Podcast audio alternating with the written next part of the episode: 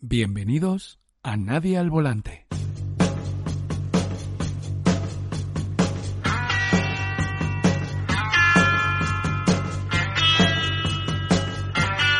Hola amigos, bienvenidos a Nadie al Volante.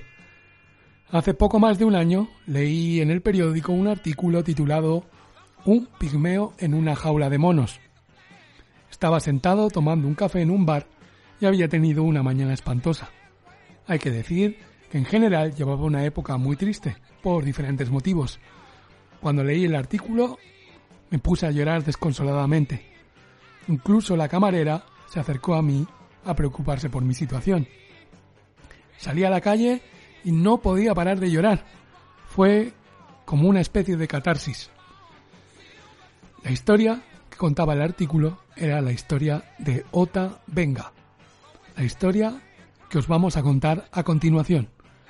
Al buscar toda la información posible, hemos podido comprobar que el tema tiene muchas aristas. Los zoológicos humanos, el genocidio del Congo por parte de los belgas o el racismo implantado en la ciencia americana. Por ejemplo, no, no es poca cosa.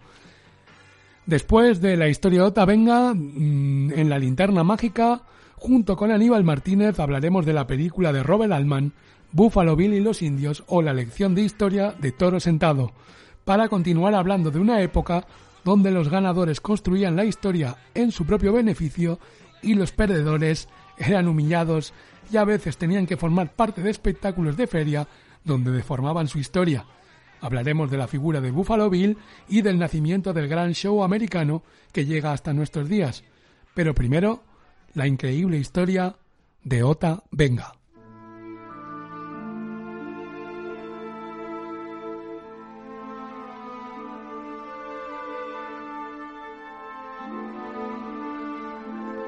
En 1906, un joven pigmeo congoleño acaparó muchos titulares en los periódicos cuando fue exhibido junto con un chimpancé en un zoo del Bronx en Nueva York.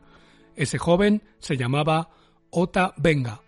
Lo que causa más desconcierto es que este espectáculo de degradación humana totalmente vergonzoso ocurría en una de las ciudades más preeminentes a comienzos del siglo XX, Vamos a contar la peripecia vital de Ota Venga y también vamos a contar la historia de una época de la ciencia que daba pábulo con sus ideologías a un racismo institucionalizado.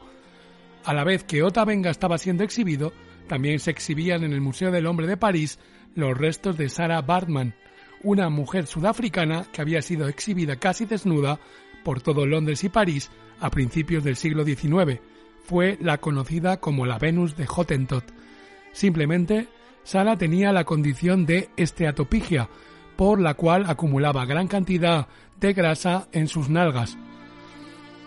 Como veis, habían existido exhibiciones de seres humanos antes de exhibir a Ota. En 1874 se habían exhibido samoanos en zoológicos de Hamburgo, Barcelona y Milán, y en 1876, por ejemplo, gozó de mucha popularidad la, la exhibición de núbeos egipcios en Berlín, París y Londres. En 1885, el rey Leopoldo II de Bélgica, del que ahora continuaremos hablando, expuso cientos de sus congoleños recién conquistados ante las multitudes enfervorecidas en Bruselas. La oscuridad sobre la vida de Otavenga empezó a fraguarse en 1903 cuando los organizadores de la Exposición Mundial de San Luis en Estados Unidos eh, comisionaron a Samuel Werner para atraer a la exposición a unos pigmeos desde África. Samuel Werner había nacido en 1873 en el seno de una familia aristocrática de esclavistas y desde pequeño había asistido con su padre a muchos mítines de supremacía blanca. Desde muy joven quería ir a África y por eso se ordenó como ministro de la Iglesia presbiteriana para ir en condición de misionero. En realidad, Werner quería ir a África a encontrar a los pigmeos de los que ya había hablado el historiador de la Grecia antigua Herodoto. Werner quería un lugar en la élite científica y de paso ganar un buen montante con la venta de especímenes. Y al final encontró a los pigmeos en el Congo, en la confluencia de los ríos Kasai y Sankuku. Según Werner, Otavenga y sus compañeros se encontraban cautivos de caníbales salvajes, una historia de lo más inverosímil. Cuando Werner encontró a Otavenga, el Congo era propiedad del rey Leopoldo de Bélgica. Para entender la historia de Otavenga, hay que entender la barbarie a la que estaba siendo sometido el Congo por los belgas.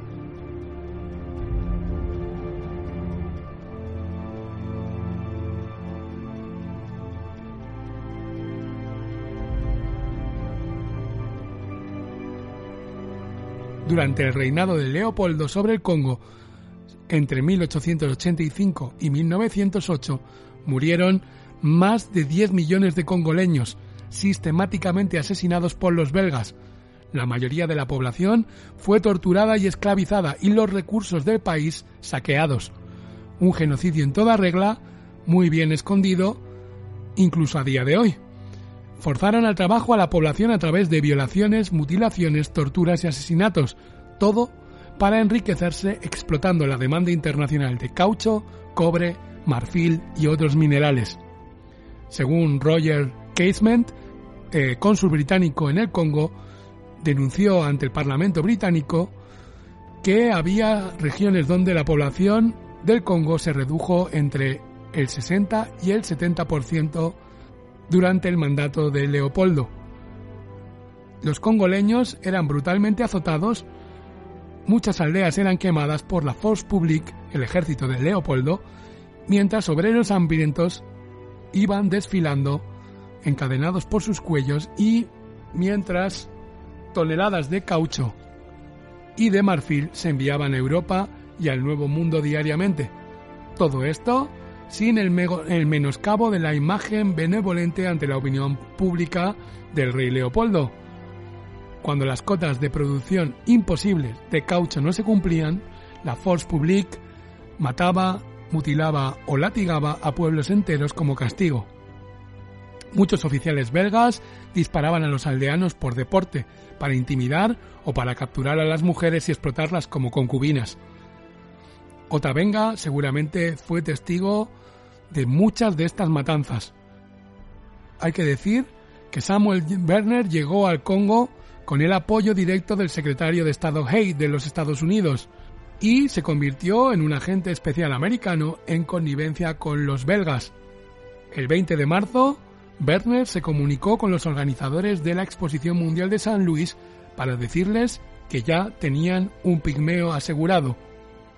La vida de Otavenga se, se truncaba irrevocablemente. Desde allí, desde el Congo, viajaron a las Canarias y de allí pusieron rumbo a Nueva Orleans.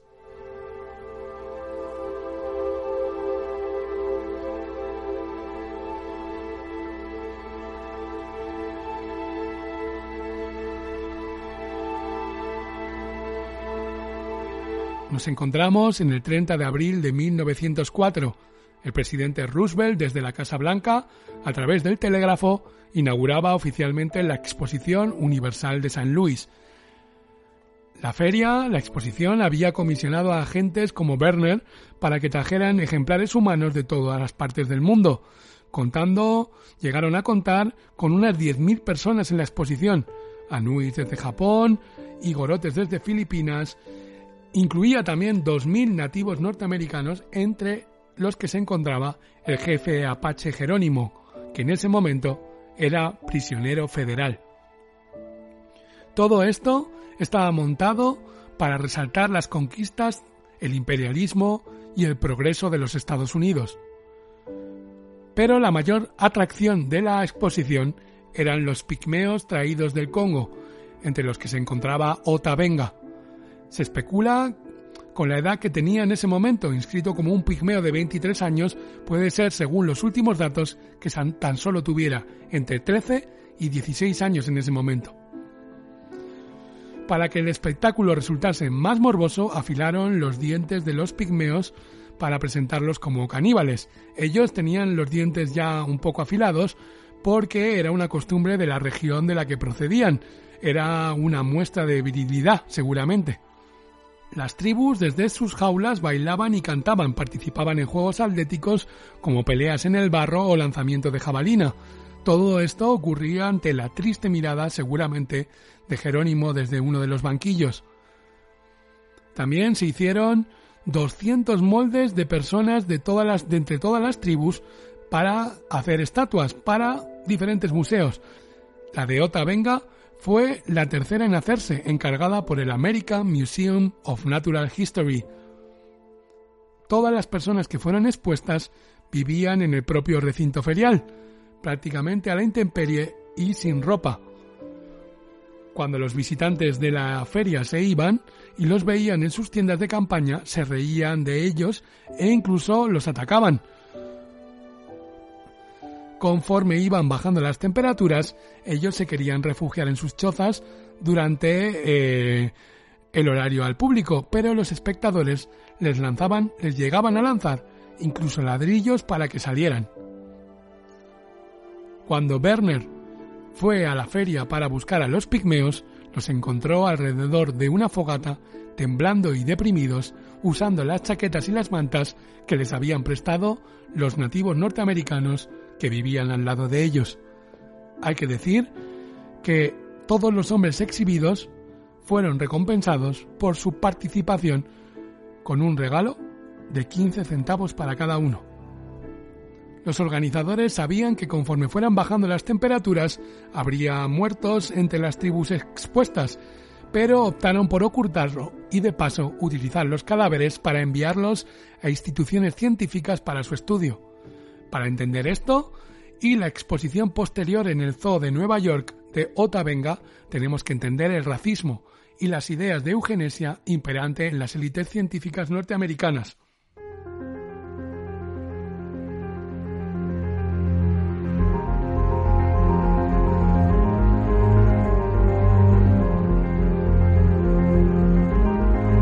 Había un arraigado pensamiento racista y antisemita en la psique nacional americana, como demuestran los miembros de la Sociedad de la Eugenesia, cuyas teorías racistas estaban bien implantadas en el ámbito científico e incluso habían llegado a la Casa Blanca de Roosevelt.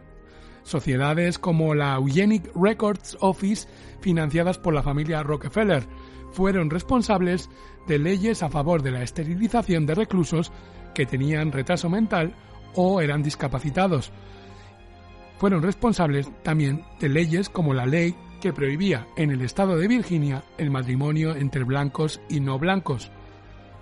Uno de los responsables de que Ota Venga fuera expuesto en el Zoo del Bronx era Madison Grant, miembro de la Sociedad Zoológica, era el autor de un libro llamado El paso de la gran raza. Según palabras de Hitler, eh, decía ese libro es mi Biblia. Madison Grant fue citado habitualmente por Hitler en sus discursos. De hecho, Hitler, inspirado por el movimiento americano de la eugenesia, supervisó las leyes de anti-inmigración, esterilización y matrimonio dirigidas contra los judíos, que se parecían mucho a las que se habían aprobado en Estados Unidos. Tras la Exposición Universal, Otavenga volvió con Werner al Congo, pero tras un breve periodo allí, Otavenga volvió a embarcar primero a las Canarias, luego a Liverpool, y allí Werner pediría unos billetes para él, para un pigmeo, y poder embarcar 50 cajas de especímenes que incluían dos chimpancés.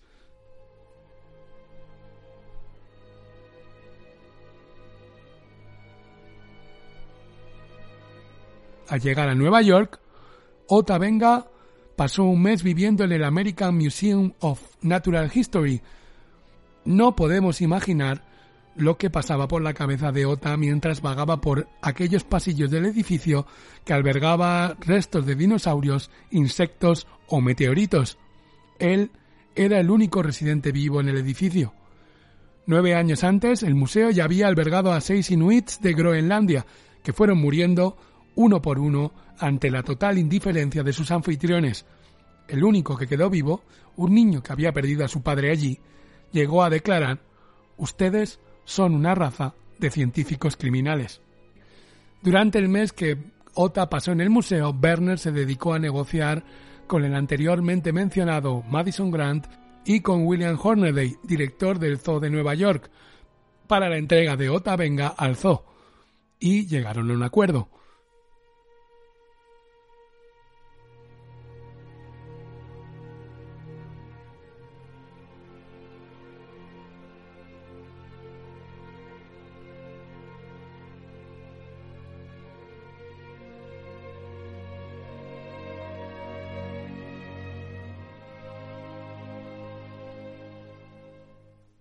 Venga fue expuesto en la llamada Casa de los Primates, en los jardines zoológicos de Nueva York, en el Bronx. Venga estaba metido en la misma jaula que los chimpancés, un lugar pestilente repleto de heces y orín de los animales. La jaula estaba conectada con un pequeño edificio donde dormían Ota y los chimpancés. Por allí pasaron, se calcula que unas 220.800 personas. Ota Venga se convirtió en un objeto de risas y continuamente señalado con el dedo por los visitantes. Algunos llegaban a preguntarse ¿Esto es un hombre? Otros simplemente se reían. Tanto Venga como los chimpancés estaban a merced de, los guardianes que decidían cuándo podían eludir a las multitudes y cuándo no.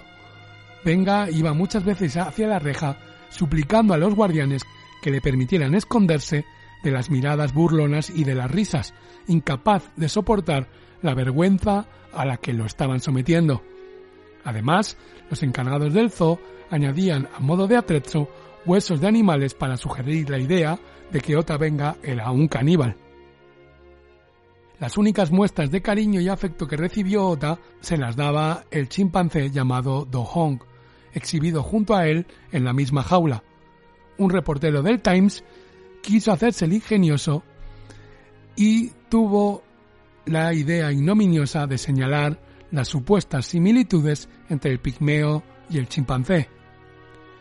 Ocho días después de estar encerrado, se le permitió a Ota andar libre por los jardines bajo la estricta vigilancia de sus guardianes.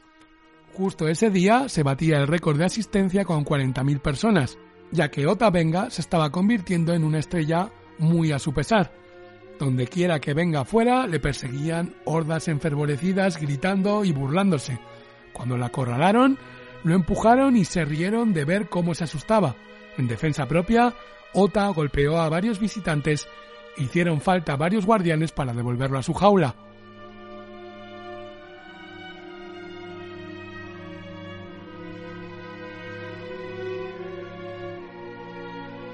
La cautividad de Venga inflamaba las pasiones de los negros en todo el país. Hubo incidentes por muchas ciudades que se saldaron con la muerte de 25 negros y dos blancos. En todo 1906 fueron recogidos 65 linchamientos a negros. El reverendo bautista Robert MacArthur fue uno de los primeros en alzar la voz contra la situación del congoleño, generando muchos titulares en los periódicos.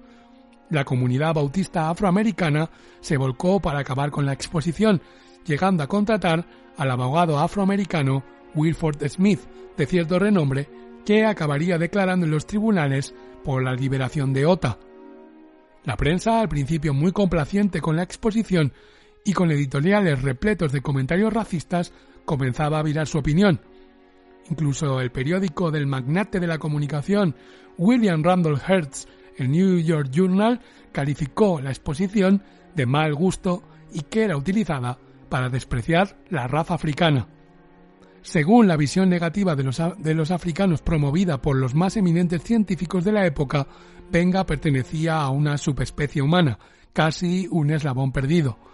Ota Venga estaba siendo conducido a la desesperación total, hasta que el 28 de septiembre abandonó el zoo definitivamente y fue a parar al orfanato de Howards, que estaba situado en el barrio de Brooklyn, un orfanato muy importante dentro de la comunidad afroamericana, y allí Venga recibiría cariño y le enseñarían a leer y a escribir en inglés. Venga encontró un benefactor dentro del seno de la comunidad bautista afroamericana, el reverendo Gregory Hayes, reconocido orador a nivel nacional. De la mano de él, llegó a la ciudad de Lynchburg,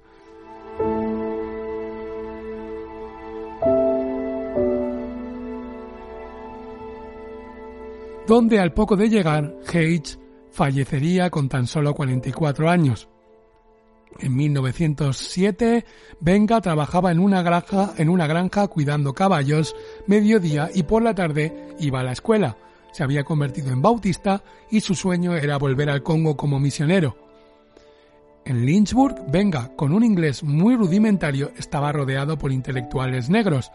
Aún así, encontró un espíritu afín entre ellos, la que más tarde sería una reconocida poeta, Annie Spencer. En casa de los Spencer, Ota encontró un verdadero refugio y se convirtió en una figura paterna para los tres hijos del matrimonio al fallecer el padre a una temprana edad. Ota jugaba mucho con los niños en los bosques y tal vez así recordaba su infancia en el Congo. Pero la paz duraba poco en la vida de Ota Benga. Un día, andando por uno de los barrios blancos de Lynchburg, vecinos del barrio le arrojaron piedras y le insultaron. Este incidente le conectó con sus traumas del pasado. Los psicólogos afirman que los traumas psicológicos asociados a la vergüenza no son muy diferentes a los de la tortura física y los sujetos suelen desarrollar síntomas psicológicos muy graves. Algunas noches los niños veían a Ota hacer un fuego y bailar y cantar alrededor de él. Tras asistir unos años a la escuela, Ota consiguió un, trabajo en una fábrica de tabaco. En 1916 ya no parecía el amigo encantador de los niños, se sentaba solitario durante horas debajo de los árboles. Toda la década que llevaba fuera de su país estaba marcada por su exposición en una jaula y por el inicio de la Primera Guerra Mundial. En esa guerra, Alemania invadió Bélgica y le quitó el control del Congo. Paradójicamente, ahora era Bélgica la que necesitaba la ayuda internacional para luchar contra el hambre. En esa década también se hundió el Titanic y murió el rey Leopoldo II de Bélgica. En 1915 se estrenaba la película de corte racista El nacimiento de una nación de Griffith, que se proyectó, se llegó a proyectar incluso en la Casa Blanca, recibiendo los elogios del presidente Wilson. Tras el estreno de la película se produjeron 640 linchamientos a negros. El inicio de la Primera Guerra Mundial imposibilitaba el retorno de Otavenga al Congo, cosa que entristecía tremendamente a Otavenga y cortaba cualquier sueño de volver a su país. La noche del 19 de marzo de 1906, los niños vieron la figura fantasmal de Otavenga bailar y cantar alrededor del fuego hasta la extenuación, y el canto se convertía poco a poco en un gemido de dolor sin límites. Esa misma madrugada, mientras todo el mundo dormía, Ota Venga cogió un arma que había escondido en un pajar y se disparó un tiro en el corazón.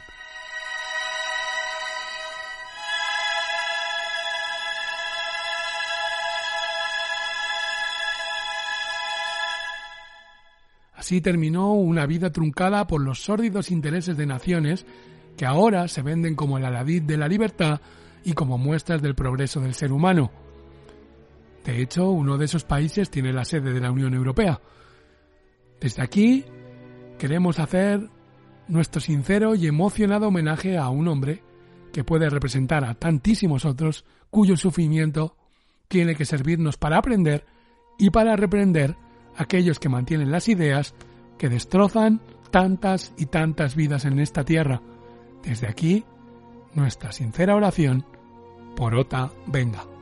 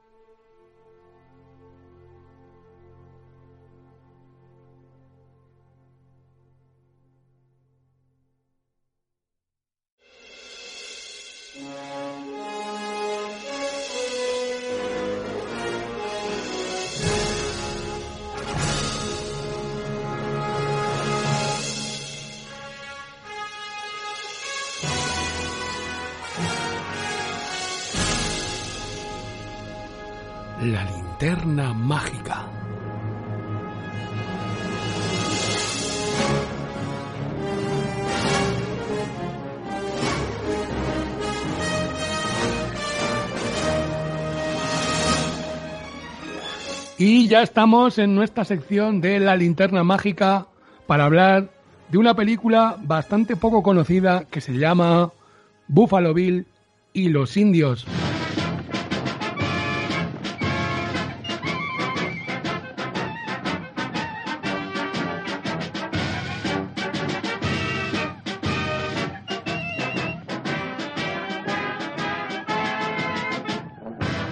Una película del director americano Robert Altman. Robert Altman tenía que aparecer más pronto que tarde en esta sección porque es uno de nuestros directores favoritos y que además empezamos esta sección hablando de Paul Thomas Anderson y hablamos de una de sus películas como una de las grandes influencias y teníamos que tratarlo. Hemos cogido esta película quizá no tanto por su valor cinematográfico como por la similitud con el tema que hemos tratado antes de Ota Venga y los zoológicos humanos, pero que creemos que tiene valores cinematográficos mm, importantes dentro de ella.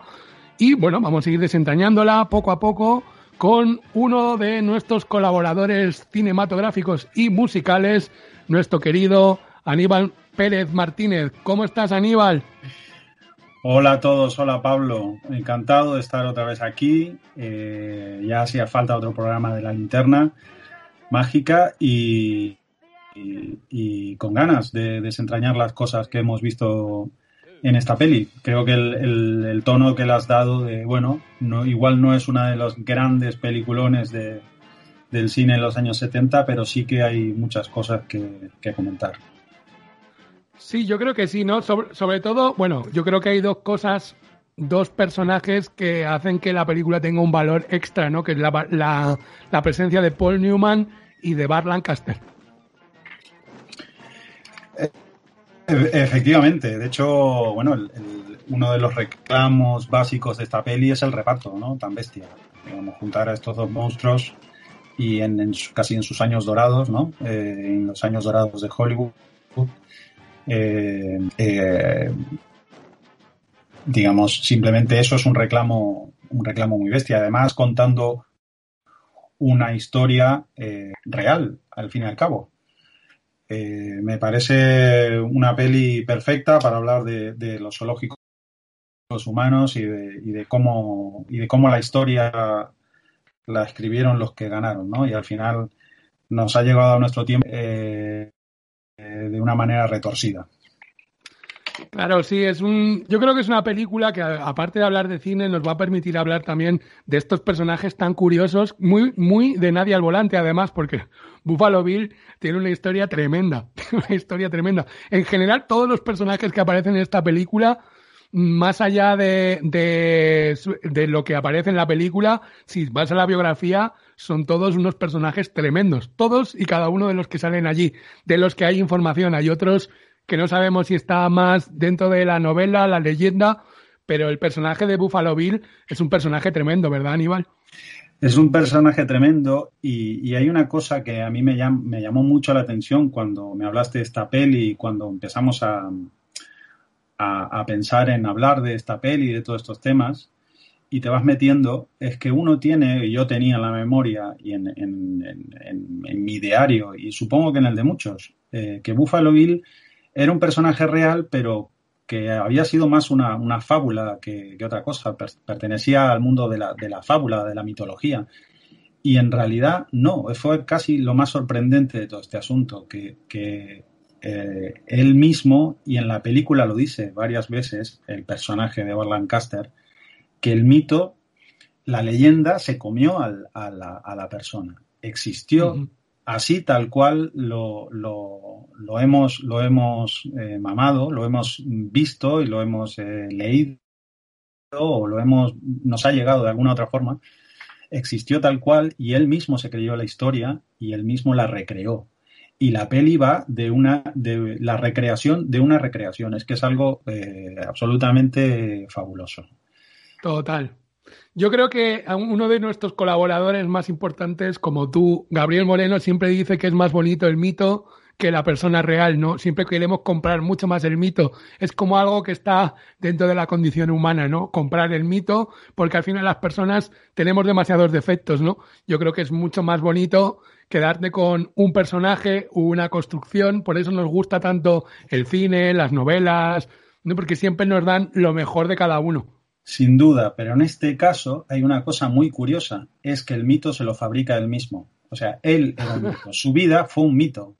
Y entonces hay, y, eso es lo, curioso. O sea, están, están haciendo una ficción de una ficción que él mismo creó. O sea, el personaje que él está representando era él mismo. Y eso fue la vida real. Es como el espejo que se mira en el espejo. Es una cosa eh, bestial. Es como, hay, hay, hay, una frase en mitad de la peli cuando, cuando están discutiendo, bueno, ya hablaremos de la peli, pero hay una frase que he apuntado por aquí, ahora vais a escuchar ruidos de hojas porque estoy con mis apuntes, eh, me lo vais a perdonar, eh, dice, la historia eh, que está, está discutiendo con Toro sentado, ya hablaremos de la peli, pero hay una frase que me parece muy curiosa, bueno, muy curiosa, muy, que marca un poco la, todo, esta, todo, todo el tinglado este, ¿no? La frase dice, la historia está por encima de la verdad. O sea, el tío lo que quiere es contar su historia, la que él tiene en su cabeza. Y sacar. Y en realidad eso es lo que nos llegó a nuestros tiempos. O sea, a nuestros tiempos, al imaginario que yo tenía o tengo, eh, más allá de la crítica que uno pueda tener con la cultura yankee y toda la, la, matanza de indios y demás, eh, lo, que uno tiene es la imagen que ese hombre y aquellos hombres de aquella época dejaron para, generaciones posteriores. De hecho, el creador del mito, aparte de él mismo, como tú bien dices, es el personaje que interpreta a Lancaster en la película, que es Ned Van Lyne. Es el que le da el nombre, lo bautiza y que escribe un relato sobre él entre la ficción y la realidad. Es el que se lo encontró en un, en una de estas de William Hickok, se llamaba este también que iba por ahí en los territorios indios, y en uno de estos lo conoció, le contó su historia, entonces le dijo, pues tú a partir de ahora te vas a llamar Buffalo Bill, que es como empieza la película, ¿no? Que él empieza a contar, yo lo encontré, lo conocí en un lugar y le dije, tú a partir de ahora serás Buffalo Bill, ¿no? Que está en el arranque, que cuando hablemos del arranque ya, si quieres, ya, ya profundizamos un poco en esto. Pero sí es una mezcla de, de lo que él mismo que se creyó el personaje que Ned Line le creó y él ya como endiosado dijo, oye, pues a mí esto me viene de maravilla. De hecho, también es un poco, eh, cuando hablamos de la cultura, creo que nos olvidamos de que la cultura no solo es algo para entretenernos o para elevar el alma, sino que muchas naciones la han utilizado para construir un discurso y construir un discurso válido que les, les dé la potestad de ser quien son en el mundo y darle la posición en el mundo. Es algo que aquí, por ejemplo, en España tenemos totalmente en el olvido. Así se nos come todo el mundo anglosajón y incluso la cultura oriental. Todo viene con una construcción mucho mejor que la nuestra. Mucho mejor que la nuestra porque nosotros no tenemos ni discurso. La cultura no forma parte del discurso. En cambio, aquí ves como un señor sale de la, de la nada, entre muchas comillas, con una vida fascinante, pero y se, y se constituye en el gran mito americano, ¿no? Exactamente, sí, sí. Y, y, cómo eh, a través de eso, a través de ese mito americano o esa, esa, esa, manera de ver una cultura americana, que en realidad no era americana, era heredada de, inmigrantes, eh, se llega a otro formato de cultura americana ¿no? Y al show business y al circo y a todo el, show, el negocio sobre el, show y, y, la, cuestión del reality y, la cultura esta de masa, ¿no? De masas muy bestia.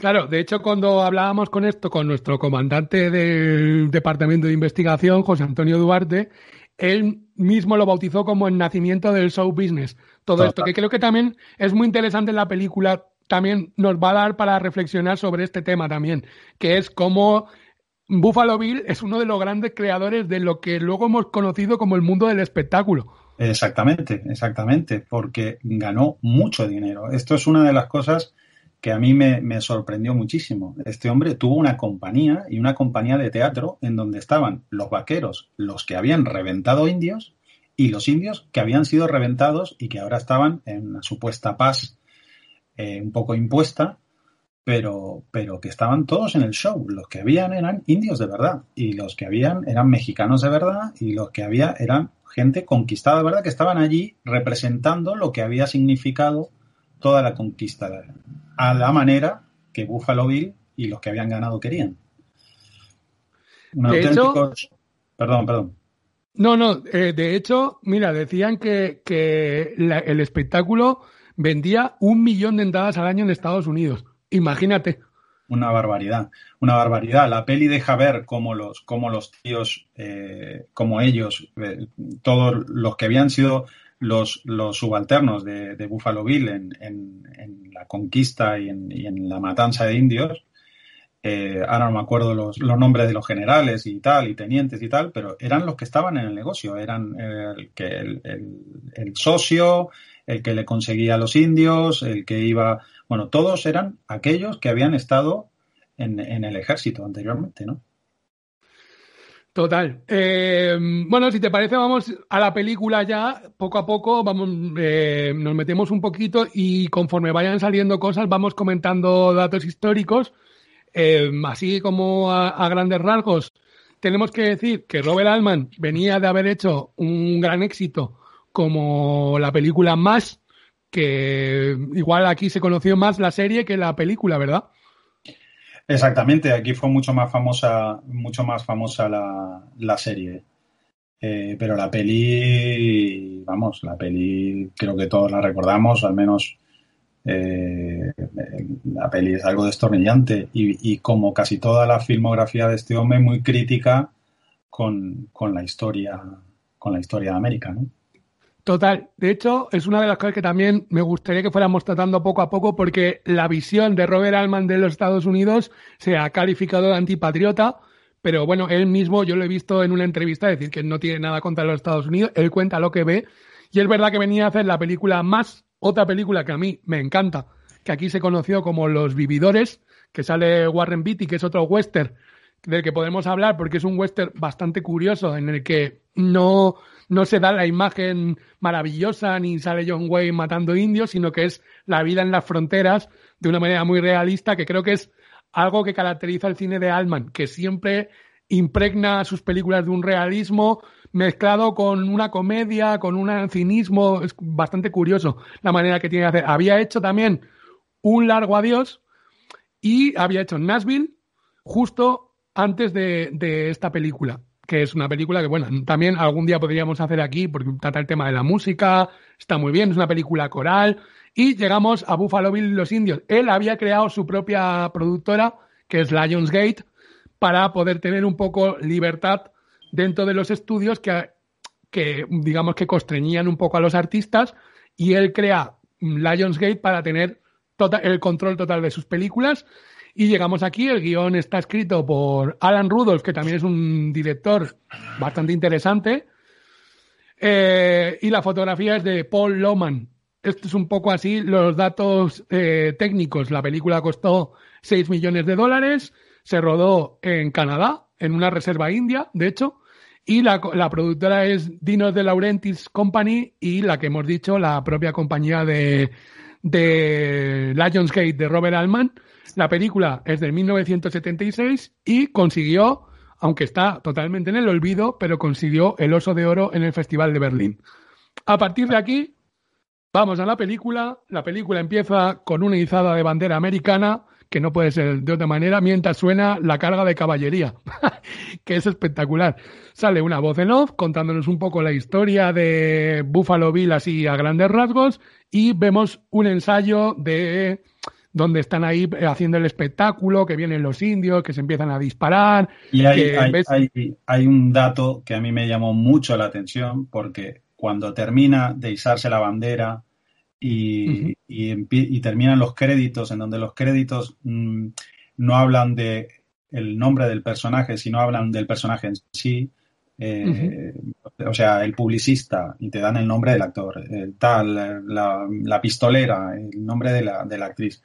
Em, después de todo esto, sale una música circense.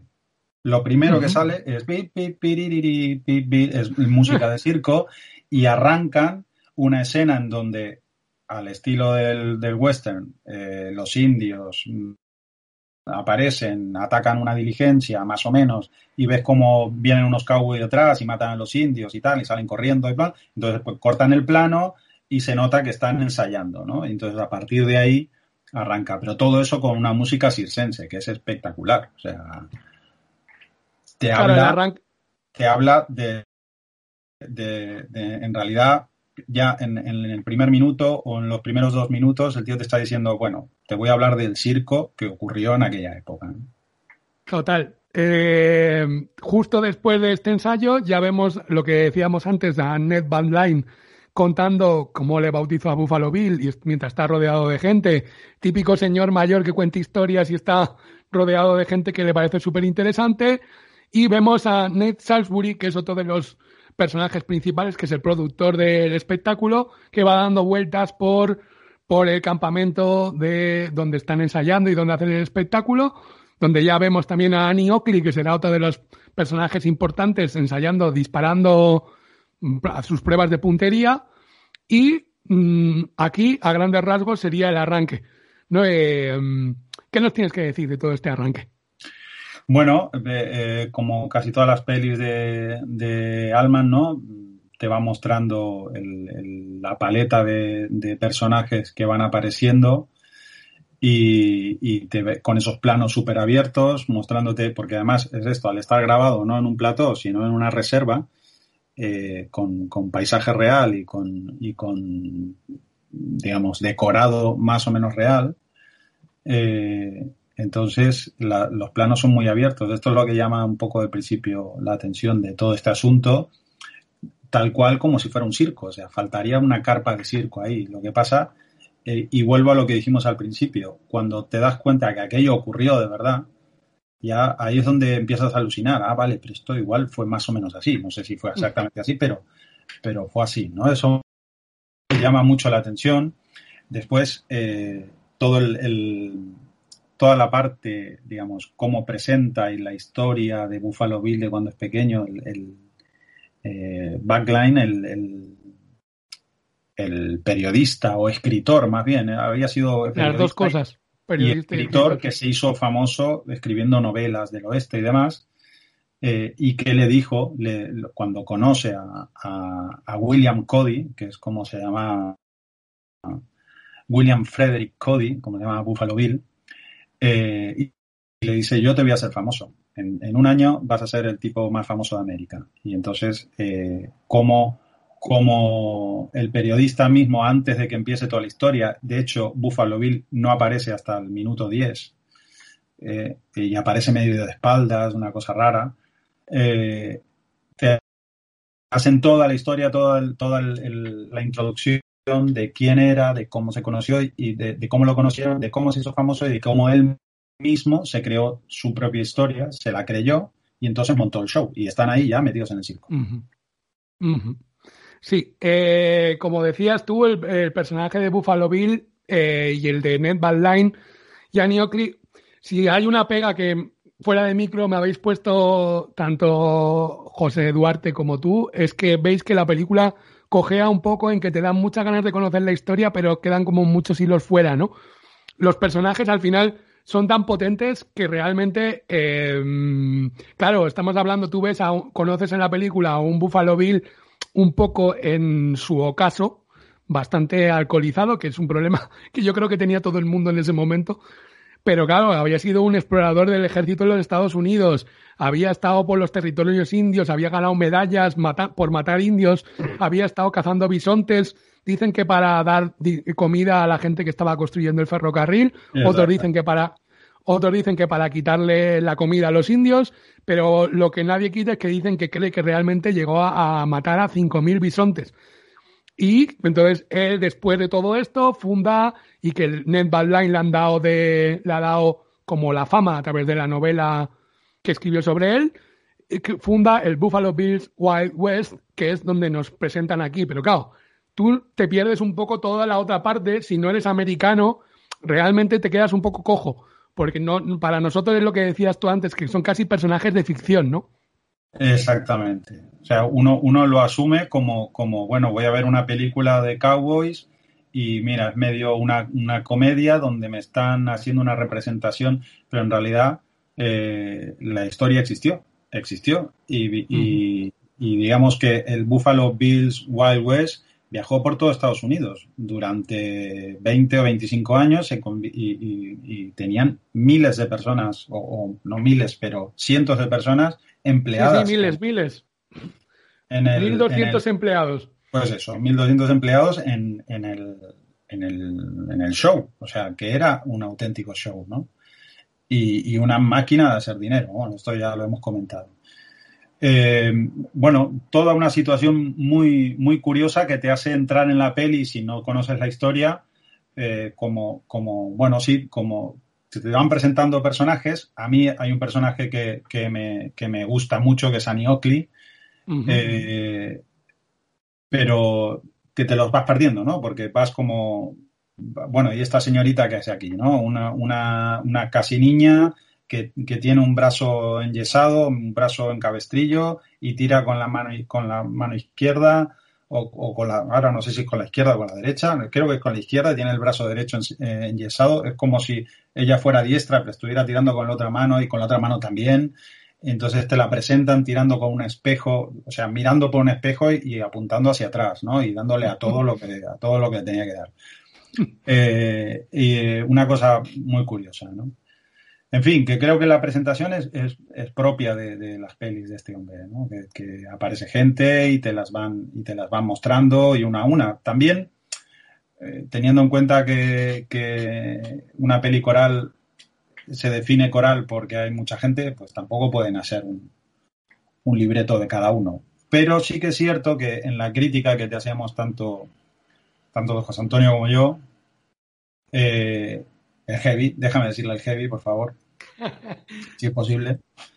Eh, eh, tanto el Heavy como yo, pues hay, hay un, punto en la peli en que se queda a mitad de, esa cosa de la comedia, de tratar de, ridiculizar, digamos, de alguna manera el, o hacer la crítica a través de la comedia con sus personajes y la crítica en sí, ¿no? Hay puntos de la peli donde, donde los personajes se ponen serios y no sé si toca y, y, algunos puntos de comedia en donde se mezcla con la crítica y no queda claro. Está todo y a los personajes les pasa un poco eso. Sobre todo, por ejemplo, a Herbie Keitel, que creo que es uno de los más flojitos. el personaje. el personaje, sí. Eh, como el, más sobreactuado. Eh, bueno, mm, es un personaje ahí que, a mí personalmente me chirría un polín. Sí, luego hablaremos. Harvey Keitel interpretaría al sobrino de Buffalo Bill. Y la actriz que interpreta a Annie Oakley en Sota, no Sota, que es Geraldine Chaplin, que aquí en España es muy conocida porque ha salido en multitud de películas españolas. No sé si tiene una relación, tuvo, llegó a estar casado con Carlos Saura, siempre me viene esto, no sé si porque salió muchas películas de Saura o me lo estoy inventando, pero bueno, digamos que Geraldine Chaplin, además está guapísima en esta película.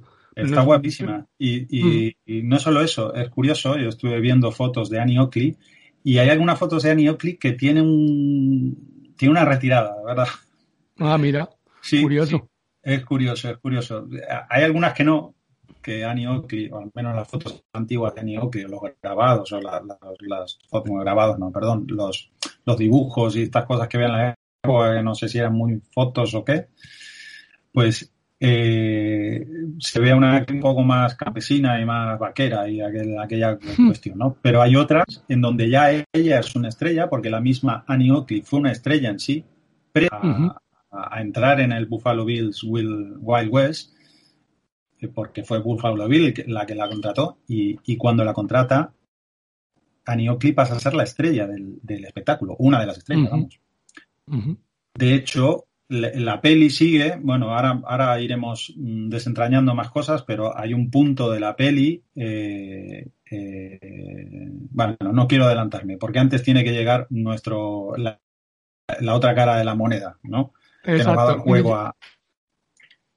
Sí, yo solo te quería comentar dos cosas de lo que has dicho del arranque. Una, por ejemplo, que has dicho que los cómo presentan incluso los títulos de crédito, claro, los títulos de crédito ya se presentan como si fueran la factura, o sea, eh, se facturaron en el estilo de los antiguos programas de teatro. O sea, ya como con los títulos y profesiones de los nombres, que la estrella, el productor, el publicista, el familiar, el periodista, el disparo seguro, el gerente, tiene como ya esta cosa, ¿no? Como que te van haciendo como una cosa que es una obra de teatro. De hecho, la obra está basada un poco en una obra de teatro que se había escrito siete años antes, el guion está, está basado en esto, una obra que se llama Indios, de hecho, y, ya tiene como ese punto. Y luego, eh, a lo estrictamente cinematográfico, yo creo que aquí es donde yo empiezo a verle las cosas positivas y lo que me, me, me entronca con la grandeza del cine de, de, Robert Altman, que es, ya te está presentando una película donde va, ya sabes que va a haber un montón de personajes,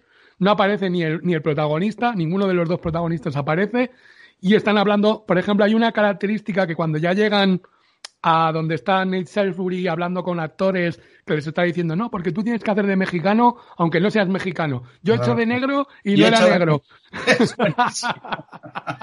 Es buenísimo. tío. O sea, que tú... He vivido con lo negro. He hecho de negro. Soy negro algo así. Es buenísimo. Pero hay una cosa que eso se lo inventó Robert Altman, que es una cosa muy importante, muy característica de su cine, que le colocaba micros eh, que ahora lo hace todo el mundo, pero en ese momento no lo hacía nadie. Digamos que tú veías el cine, que luego cuando hemos visto a Tarantino en Pulp Fiction alucinábamos porque veíamos que unos personajes se montaban sobre otros y le dábamos como, wow, qué guay, ¿no? Hablan como en la vida real. Bueno, pues esto Robert Altman en los años 70 ya lo estaba haciendo. Él ponía micros a cada actor, que ahora ya te digo, se hace mucho, pero entonces no lo hacía nadie. Había un micro y se grababa tú, un actor decía una cosa, el otro respondía y todos los demás se callaban. Y aquí ya ves en la primera escena que mientras va Frank, el marido de Annie Oakley, a reclamarle, no me acuerdo muy bien qué, a Nate Salisbury, el productor, ves que están hablando. El productor está hablando con los que quieren hacer tienen que hacer de mexicanos. Frank está hablando a la vez. Y ya ves este caos que te da una sensación de realidad aplastante, ¿no? Y es donde yo le empiezo a ver las virtudes a la película. Bueno, digamos que ahora voy a decir una obviedad, pero bueno, eh, las obviedades son parte del discurso de Nadia al volante. Eh, un gran director no es, no es un gran director porque sí, digamos, ¿no? Hay cosas que, hay cosas que la gente fue innovando y que después, muchos que vinieron después las tomaron como naturales, pero esta peña en, aquella época, pues estaba, bueno, haciendo que esto crezca, ¿no? Y a través de este tipo mm. de, técnicas y de, bueno, de gente que era como, que tenía todo, todas estas herramientas en, su en su cabeza para poder llevarlas a cabo, ¿no? Y entonces, al final, e, este tipo de cosas técnicas hacen que, que el cine haya dado esos pasos gigantes, ¿no? Eh, a esto es a lo que voy, a que creo que a veces vemos las películas dando por hecho, ¿no? Que, bueno, esto se lo inventó alguien, ¿sabes? Y, y, en películas que no tienen ningún tipo de renombre a día de hoy y están en el olvido. De hecho, este, también en este programa vamos a hablar de grandes películas, pero hemos empezado muy guerreros intentando reivindicar películas que están un poco en la trastienda, ¿no? Bueno, igual el último vals de Scorsese para los fans de, de The Band es muy, muy conocida, pero para el resto del mundo no. Y Magnolia, pues es una película que también pues ha visto mucha gente, pero mucha otra gente no. Pero esta yo creo que es la más desconocida de las que hablaremos, yo creo que en todas las linternas mágicas. Pero creo que está bien también darle un punto y darle sus palos también si los tiene, porque los tiene, porque ya hemos dicho también que hay unas cosas donde cojea, pero el cine coral que nos presenta aquí Alman y cómo nos lo presenta creo que tiene mucho mérito. Aparte que hay otra cosa, no sé si estás de acuerdo conmigo, que las películas de Alman tienen el sello de Alman. Totalmente de acuerdo. O sea, eh, digamos, hay, como un sello, es que ya en la presentación, ¿no? O sea, si, si uno no supiera de quién es esa peli y empiezas a verla, y empiezas a ver eh, la presentación de personajes, enseguida piensas en, directores como este, ¿no? Pues ha habido otros, pero, pero tiene un sello inconfundible, vamos.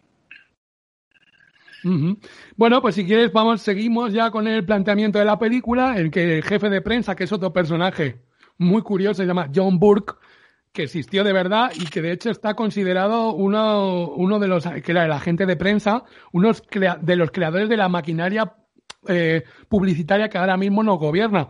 Y este señor sale a la búsqueda de alguien, no sabemos muy bien quién en ese momento, va, va a la búsqueda de alguien y a la vez que vemos como esto, porque en las películas de Robert Altman siempre pasan como muchas cosas de golpe, vemos que los indios viven eh, al lado del campamento, pero siguiendo sus propias costumbres.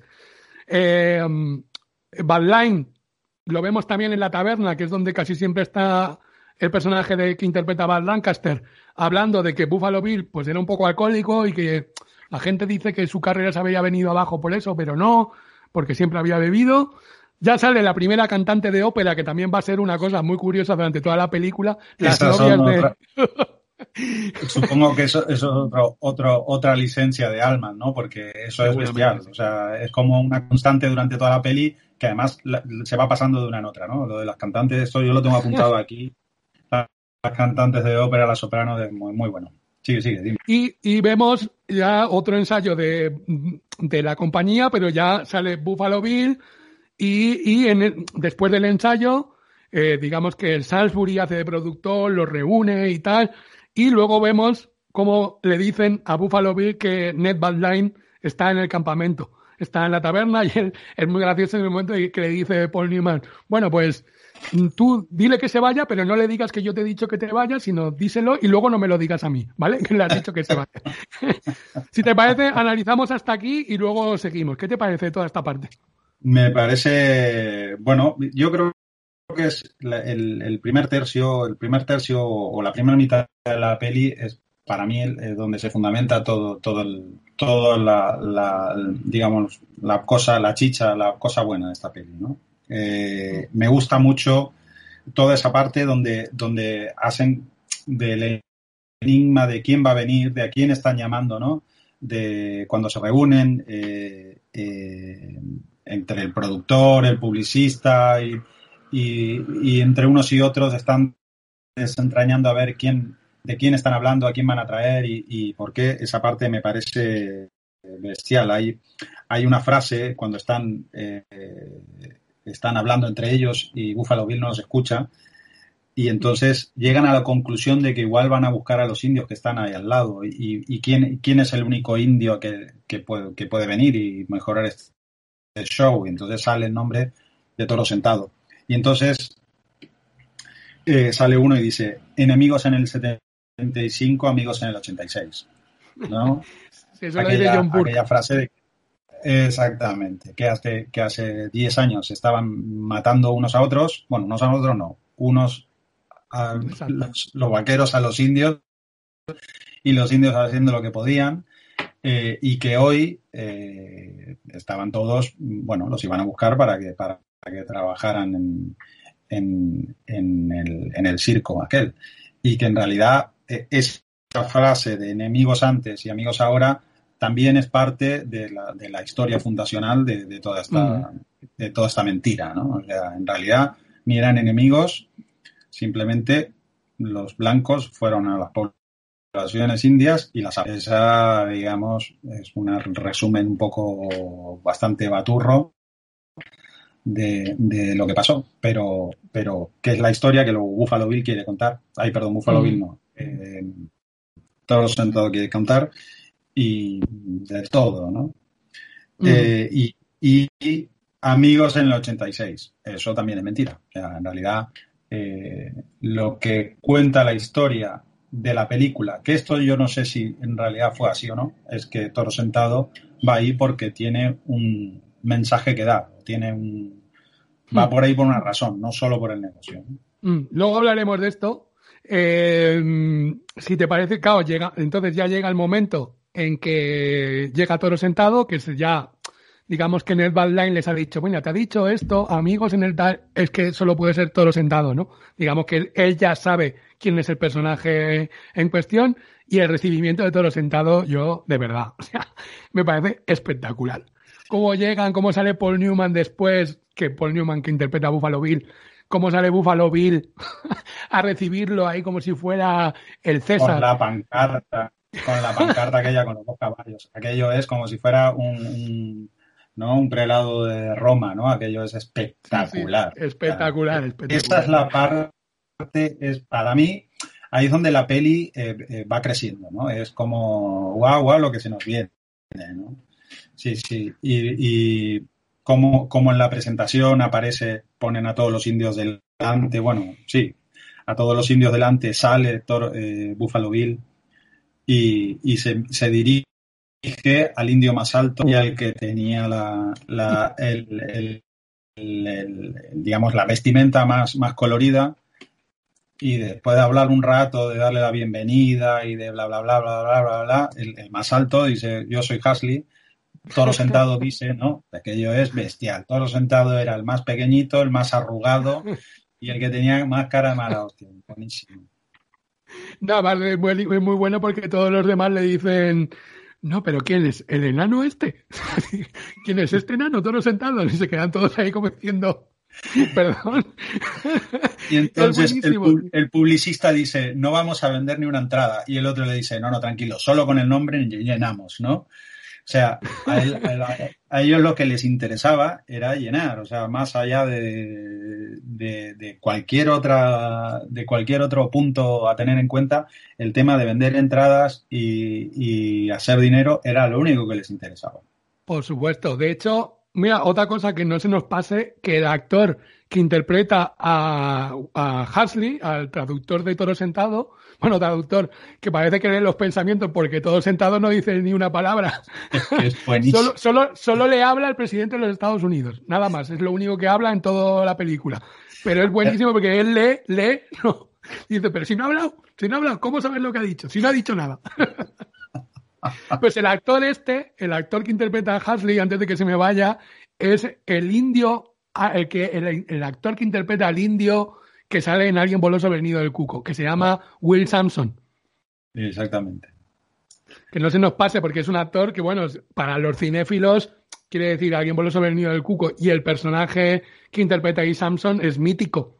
Es mítico, es legendario. Y lo, cuando lo veis aquí haciendo del traductor, dirá, ah, mira, eh, el, el indio de Alguien voló sobre el nido del cuco. A mí me hace mucha gracia con todo el racismo intrínseco que lleva en, en, todo eso, me hace mucha gracia porque es de un cinismo, porque al final yo creo que la peli principalmente es una sátira. O sea, es una sátira con la historia, es una sátira del personaje que en algún momento lo lleva a la tragicomedia, pero dentro del racismo inmundo que lleva, ¿cómo saluda Paul Newman a todo el mundo? Bueno, señoras y caballeros indios, como al margen de las personas, ¿sabes?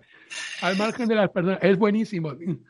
Bueno, yo creo que, es una de las, eh, una de, los puntos fuertes, digamos, y al mismo tiempo una de las debilidades de la peli, ¿no? Es, una sátira y es una crítica hacia la historia y hacia la manera de contar la historia y que, mm, bueno, hemos hablado antes de la crítica, de lo que a mí me parece ¿no? De que se queda en esta crítica, se queda un poquito corto, digamos. Que igual en la época significó una cosa eh, eh, bastante más eh, radical que ahora, pero viendo desde ahora es una crítica bastante velada. De todas maneras, es una peli que no sé si hemos comentado, es una peli del 76. Esto no sé si lo hemos comentado antes. Sí, sí, lo hemos dicho. En esta época sí que igual eh, la crítica se ve como, como más fuerte, ¿no? Además de toda la tradición del cine western, que hasta ese momento había habido muy poca crítica a este respecto. Casi ninguna. Exactamente. Más era todo lo de John Wayne y toda, la, toda esa imagen del cowboy eh, salvador y heroico, ¿no? Sí, total. Yo por eso te digo que creo que, que tampoco sé si es la intención de Altman y sus compañeros hacer una crítica muy bestial, porque luego también supuestamente dicen muchos historiadores que Buffalo Bill viró su, su digamos que se arrepentía de haber matado a tantos indios, eh, a los búfalos se convirtió en un defensor de los derechos de los indios y de los búfalos, O sea, que quería restringir la caza de, búfalos solo para temporadas. Y de hecho es verdad, y esto sí que lo hemos investigado, que cuando estaban los indios que vivían, que es lo que hemos dicho antes, los indios que vivían en el campamento tenían sus propias costumbres. O sea, ellos vivían en su poblado, tenían un poblado al lado, cobraban un sueldo digno. Digamos que es un personaje como todos, yo creo que es lo que intentamos también mostrar siempre en Nadie al Volante, que no hay ni malos ni buenos. Hay gente que es verdaderamente malvada y verdaderamente cruel, pero hay, muchos grises también muchas veces en la historia, ¿no? Y Buffalo Bill, por lo que dicen, fue una persona que fue virando como su, su, su propia ideología. De hecho, su padre, que es curioso, que en un momento de la película también lo comentan, fue asesinado por ser uno de los defensores, o sea, uno de los más críticos con la esclavitud. Y, lo asesinaron por eso. Digamos que Buffalo Bill no venía precisamente de una familia racista. Entonces, eh, es, es, un personaje que yo creo que tiene tantas, tantas, tantos flecos de unas historias que se nos van esos mundos. El tío había sido explorador, había trabajado para la Pony Express, que me alucinó cuando leí la historia de la Pony Express, que era una línea de correo que iba desde la punta de la costa este hasta la, punta, la punta de la costa oeste a caballo.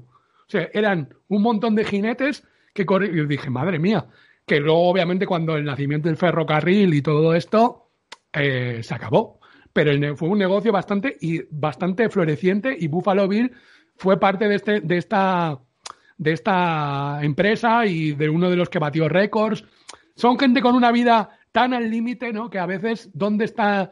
Dónde, obviamente, los, los asesinatos que se cometieron y el genocidio, que es lo que fue, un genocidio prácticamente total de la población nativa, es lo que es. Pero es verdad que dentro de esto, el personaje de Buffalo Bill parece que intenta redimirse y yo creo que por eso también la película mmm, da esa misión, no como de, sí, que es un tío, que es lo que es, que saluda así a, a las personas y que, las personas y los indios.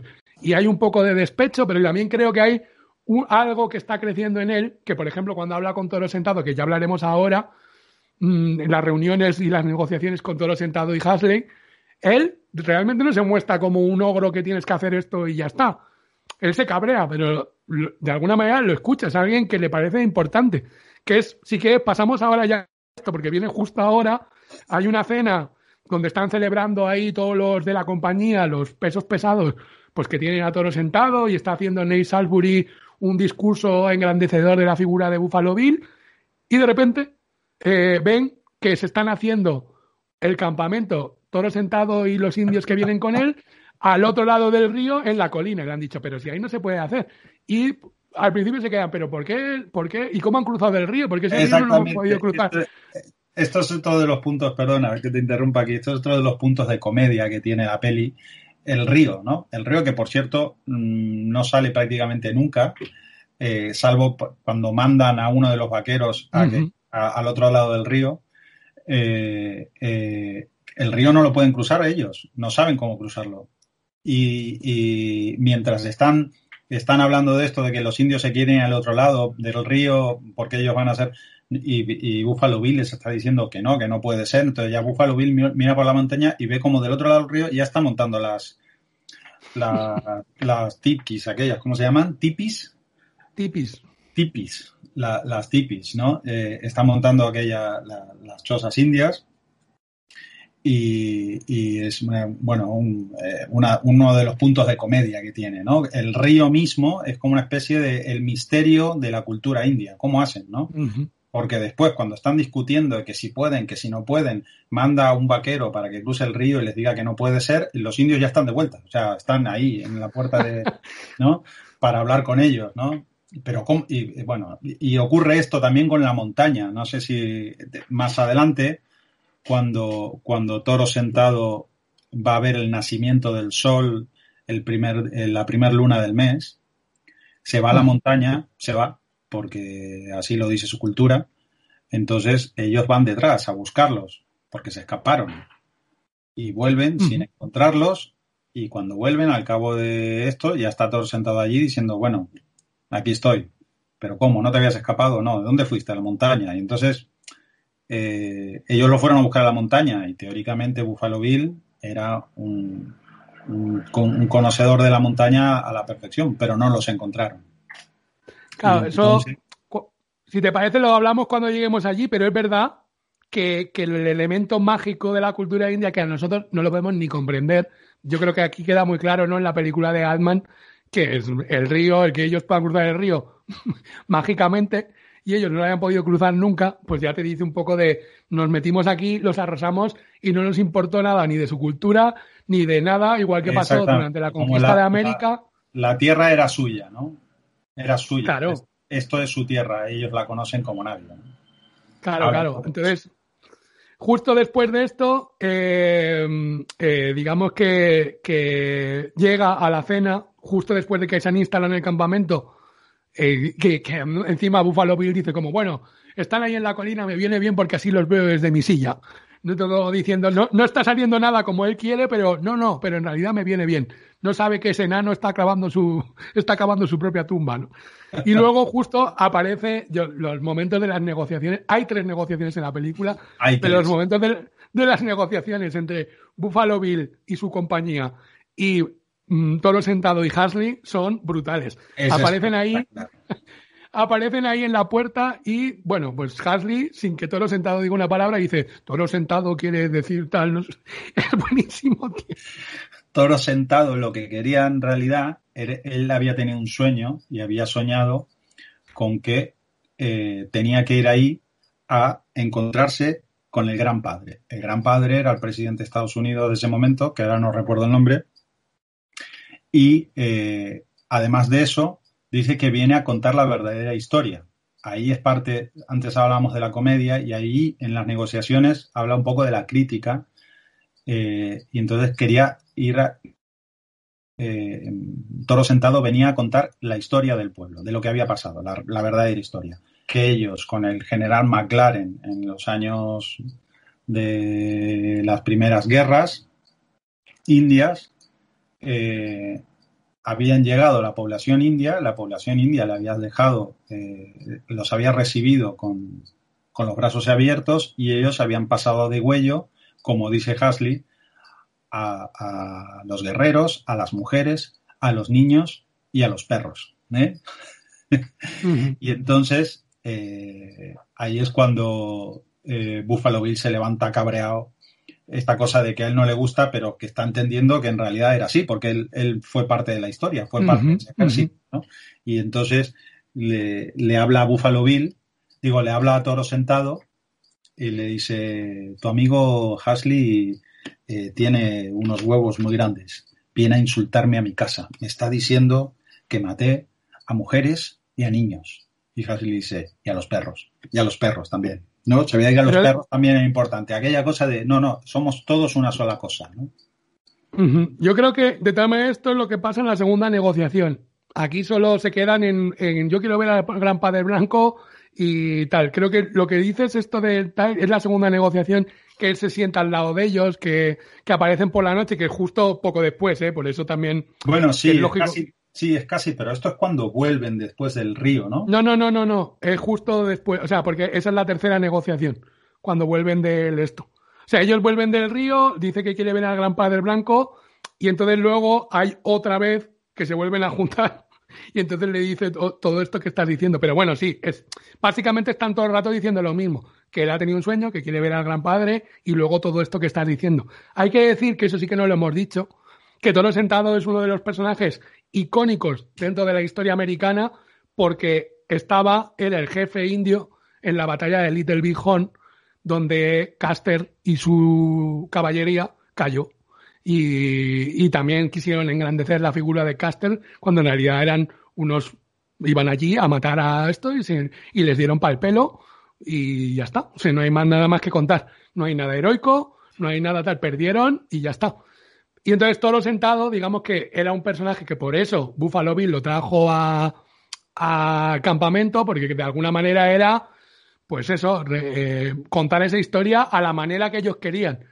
que en realidad Caster fue traicionado, les atacaron hasta que incluso murió por la espalda y no, no, nada que ver. Sí, exactamente. En esta negociación hay una frase de estas categóricas que dice, el rostro pálido nos ha robado la verdad. Una de las que dice Hasley, o en realidad que dice Toro Sentado, que traduce, ¿no? Eh, yo tengo mezcladas las negociaciones, igual, pero las escenas, pero bueno, creo que está dentro de, marcado dentro de, de este, mismo. tanto la primera como la segunda están más o menos en el mismo sitio. La tercera sí es la que viene después, que viene ya con otra, con otra petición, ¿no? Vale, vamos, si te, te parece, vamos a seguir avanzando porque si no nos vamos a quedar aquí en temas históricos y vamos, no hemos llegado ni, a, ni al desarrollo de la película.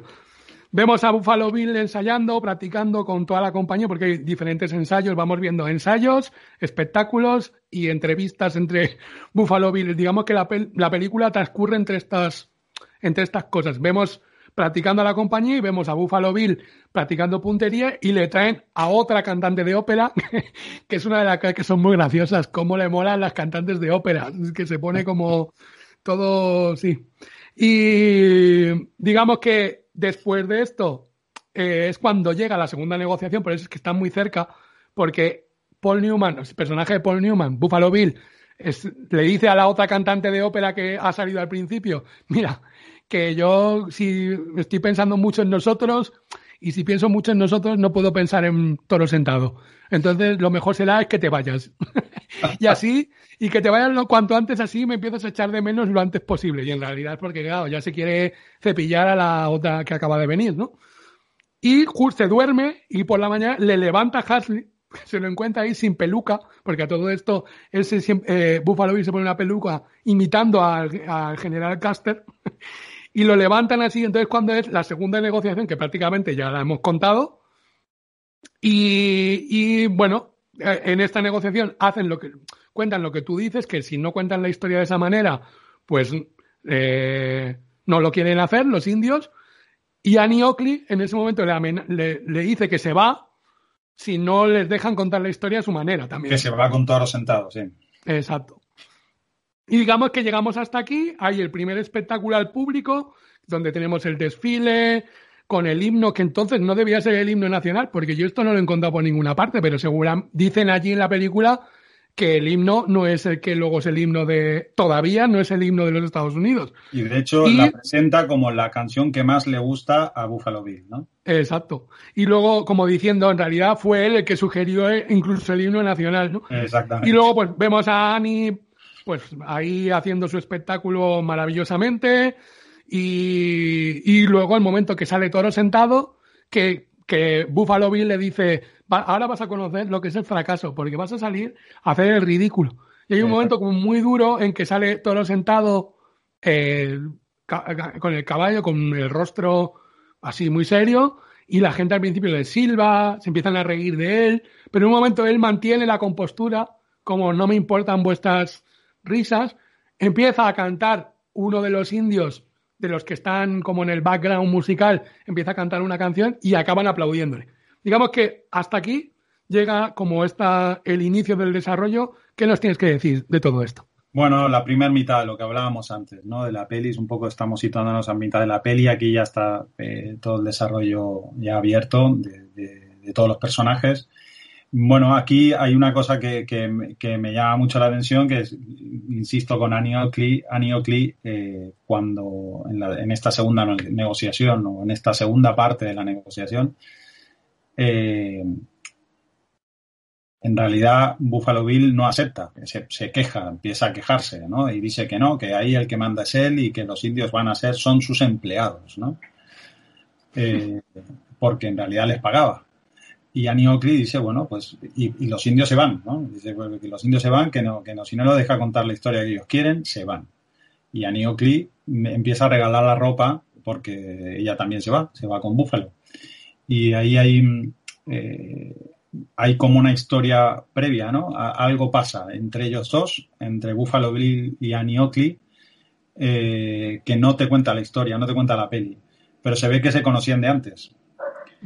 Esto cuenta un poquito la, la, historia de Annie Oakley, que, que, Buffalo Bill se habían visto en, en, la reserva y como Annie Oakley ya era famosa tirando, eh, habían tenido eh, era famosa ya disparando, su puntería y demás, habían tenido algún encuentro en la reserva donde, de los Sioux, ¿no? Donde estaban antes de, antes de ir a, Wild West. Se ve que se conocían de antes. Y Annie Creek quiere irse. Y entonces es ahí donde, donde Buffalo Bill cede a lo que, a lo que los cede, como en casi toda la peli, a lo que los indios quieren, ¿no?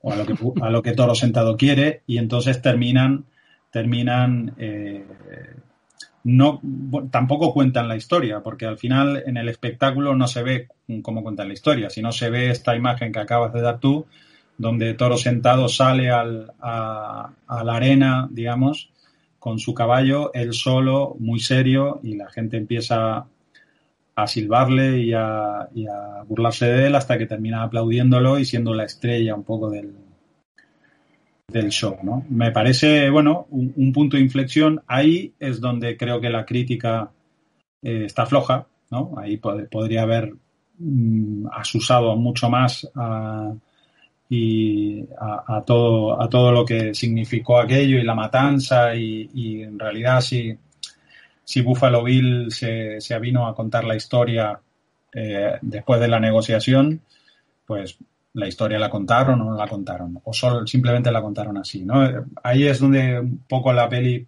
bueno, a mí se me reblandece, pero eh, lo que hablamos antes, ¿no? Eh, sigue, me sigue pareciendo pues un punto interesante para, hablar de este tema y, contar cómo fue la visión de la historia de unos y de otros. Hmm. Aquí llegamos al punto también donde hay una de las escenas que a mí más me gustan, que es cuando Buffalo Bill se levanta de resaca, no ha consumado con su cantante de ópera nueva que le habían traído, eh, le dice que bueno, es que ha bebido mucho, que por las noches se estresa, que por el espectáculo, y vemos que, bueno, de repente ve que le, dicen, bueno, que se están yendo los indios, y los ves que se están yendo, están desmontando el poblado las mujeres, y los indios se están yendo, han cruzado el río otra vez, y los ves que se van a caballo. Entonces, eh, bueno, claro, Buffalo Bill dice, bueno, o sea, salen todos, salen de caza, se le unen los mejores jinetes que tiene y digamos que cuando vuelven, todo el mundo piensa que va a volver con los indios y vuelven sin ningún indio, abatidos. Buffalo Bill entra, todo el mundo le dice, bueno, pero se habrán ido por tal. Él se mete abatido en su cuarto, empieza a disparar al pájaro que tenía la cantante de ópera, para, empieza a disparar por todas partes totalmente desquiciado y de repente aparecen los indios otra vez en la puerta con cara seria, sin moverse, como si fueran estatuas. Y ahí tenemos otra, otra negociación, que es lo que has dicho tú antes, de que se habían ido a las montañas y que la montaña le había dicho que tenían que hacer una nueva negociación porque lo único que quería hacer Toro Sentado era la danza del caballo gris. ¿Qué nos tienes que decir de esto? Exactamente, él dice que lo único que, que, su pueblo soportaría que él eh, pudiera ser allí es la danza del caballo gris, ¿no? Eh, bueno, en realidad, después cuando sale a hacer el espectáculo la danza del caballo gris, eh, tampoco, también hay como una cosa que no se entiende muy bien, pero bueno, se entiende como algo de tradición de la cultura india. Y bueno, y otra vez más, eh, Buffalo Bill perdido, ¿no? Y, absolutamente desbordado por el, por el poder de, de, la cultura indígena, ¿no? Sí, total. Yo creo que luego eh, lo que nos quiere decir aquí también es lo, mismo, los elementos mágicos que le desbordan y que él al final siempre acaba sucumbiendo de alguna extraña manera es buenísimo las negociaciones. Yo de verdad, es que no, no, cuanto más veo la película, más me gusta. Es que yo al contrario que vosotros, me, he ido enamorando de la película cada vez más. Le encuentro como más puntos a favor. Creo que los momentos de las conversaciones de los indios y ellos haciendo como, le he dicho, le he dicho la palabra adecuada porque le he respondido en el mismo idioma raro de ellos, ¿sabes? Es como ves como ellos, son, lo que decías tú al principio, no solo piensan en el dinero y en el espectáculo y los otros están pensando en algo mucho más allá, que es de verdad darle una voz a su pueblo, de ellos han venido al espectáculo porque tienen una misión mucho más allá, obviamente, que el espectáculo y ganar dinero, que les importa cero, y que realmente vienen a darle una voz a su pueblo y a hacer, pues eso, un ritual que, bueno, yo no sé si queda claro o no, tampoco creo que tiene que quedar claro, que bueno, ya hablaremos de esto, pero sí que hay como ese punto de, de dónde están unos, que es los que al final se instauraron en, en el territorio de los Estados Unidos, llevándolo a donde lo llevaron, y dónde estaban los otros, ¿no? Siempre pensando en otro tipo de cosas, mucho más conectados con la naturaleza, nada que ver con lo que luego pasó en los Estados Unidos, ¿no? Y de ahí llegamos a la parte de la foto, de que ahí, que es el momento que es buenísimo, que, que, otra vez Buffalo Bills, como un niño pequeño, diciendo, yo no quiero que Toro Sentado esté al lado de Aniocli, quítame a Toro Sentado de ahí. Empiezan a liar, que si se ponen, al final la foto no la hacen, no la, no la pueden hacer, de golpe les dicen que el presidente de los Estados Unidos va a llegar allí y que quiere un espectáculo para él nocturno de propio. Y llega ese momento en que al final hacen la foto cuando solo están los indios. Es buenísimo ese momento. ¿Qué te parece esta escena? Bueno, me parece otra, otra de las escenas de, digamos, e, esta de una de cal y una de arena, ¿no? Una de comedia y una de reivindicación y esta es la parte, bueno, otra de las partes cómicas, ¿no?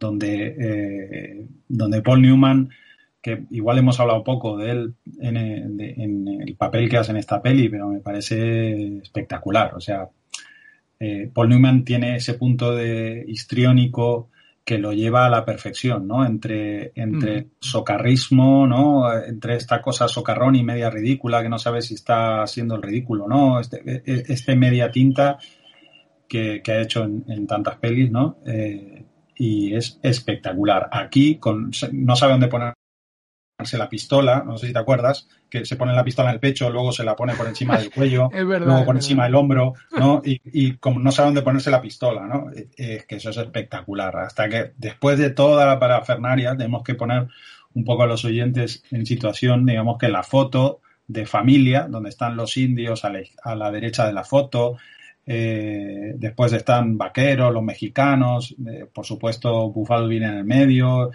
y el resto de, gente a la izquierda son como, no sé, así, a grosso modo son 50 personas, no es una foto de cuatro, ¿no? Eh, termina la escena esa, todos yéndose y solo quedándose todos sentados en donde estaba, que él lo quería quitar, y los indios al otro lado, ¿no? Una cosa magnífica, ¿no? Bien, bien de, de comedia, ¿no? De comedia y de, y de lo que marcaba también el pulso de una cultura y de otra, ¿no? Unos con la inmediatez y con la cosa del negocio y de la y de la el espectáculo y del espectáculo y otros con que, me vienes a contar, ¿no? hay, una cosa, ¿verdad? Que en todo esto quería comentar un poco a, colación de lo que dijiste antes, que todo esto a mí me trajo como una especie de reflexión. Ahora me salgo un poco de la peli y hablo de, de una reflexión mía propia estos días de, ver y leer un poco de todo este asunto, que, digamos, mm, toda la cultura indígena, nosotros tenemos como una imagen de la cultura indígena de igual desde Centroamérica hacia, hacia el sur del continente americano, ¿no?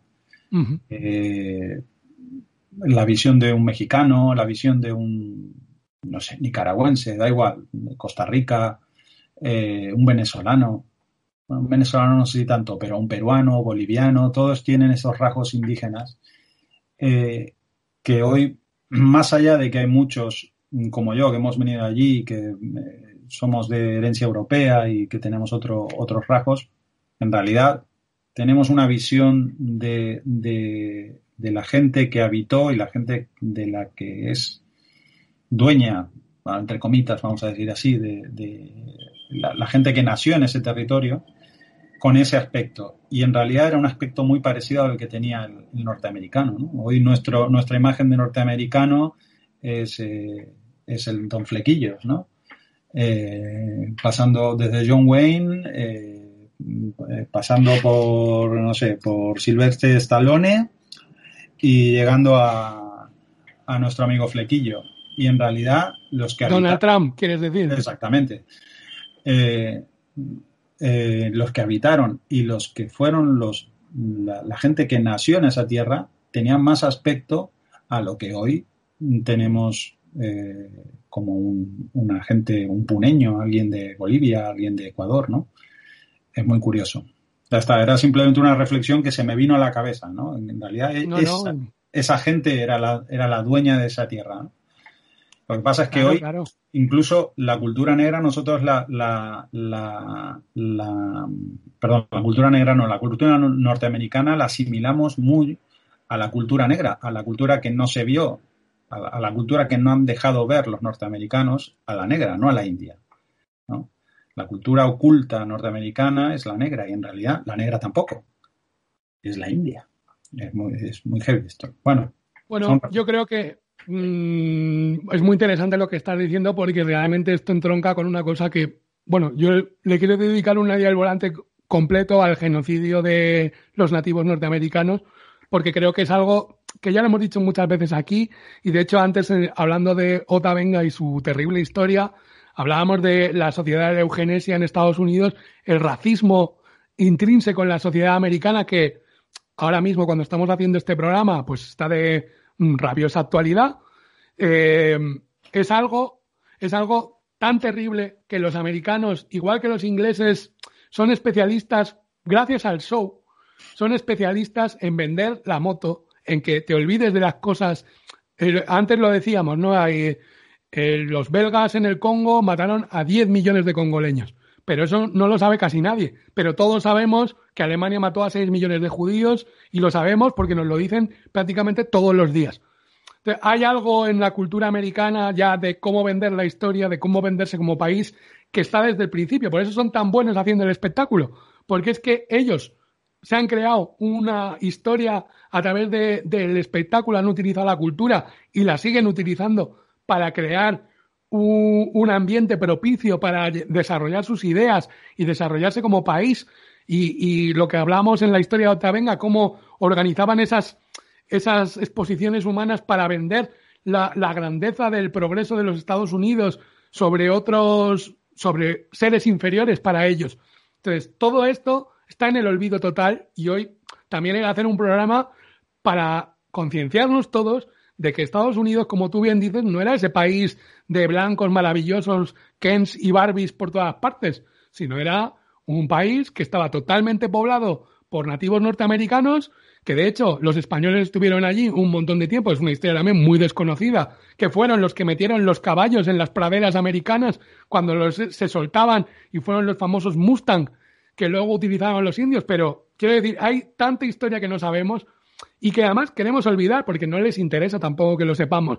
La imagen de el Buffalo Bill y el Wild West mm, crearon la americanofilia, o sea, es decir, es su, su manera de vender el, espectáculo continuo y lo han hecho en el cine, lo han hecho en la literatura y lo seguirán haciendo y lo hacen su manera de exponer cualquier cosa. Exactamente. Fíjate, mientras me hablas de esto, estoy viendo uno de una de las documentación que nos dio el Heavy, que es una fotocopia. José Antonio Duarte. José Antonio Duarte.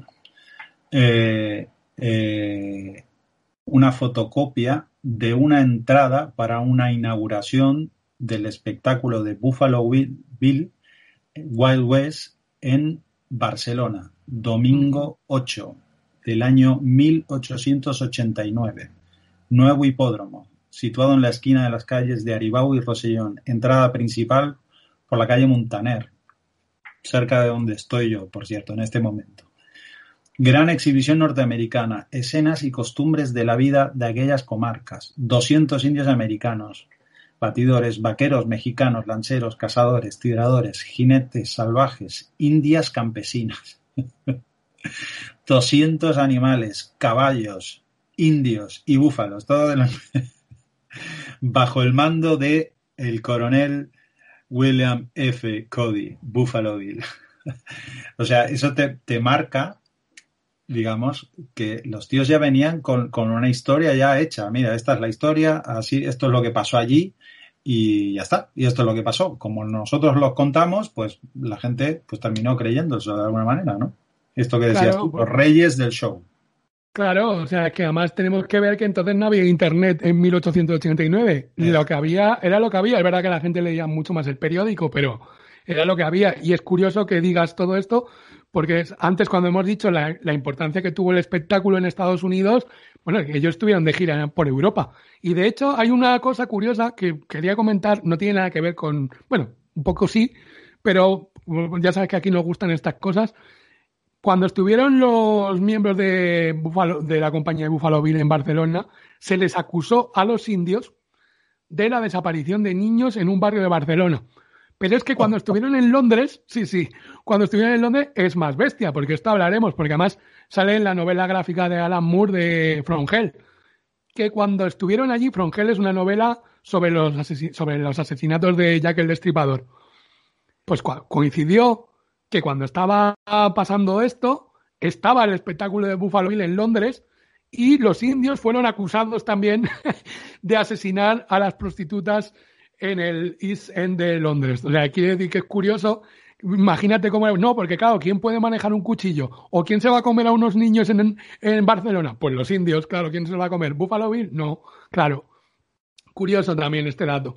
Qué bárbaro, qué bárbaro, qué bárbaro, qué bárbaro. La verdad es que esta, esta cosa de, de revisar la historia a veces es un poco dolorosa, ¿no? ¿Eh? De, cómo hemos llegado, de cómo hemos llegado a este punto.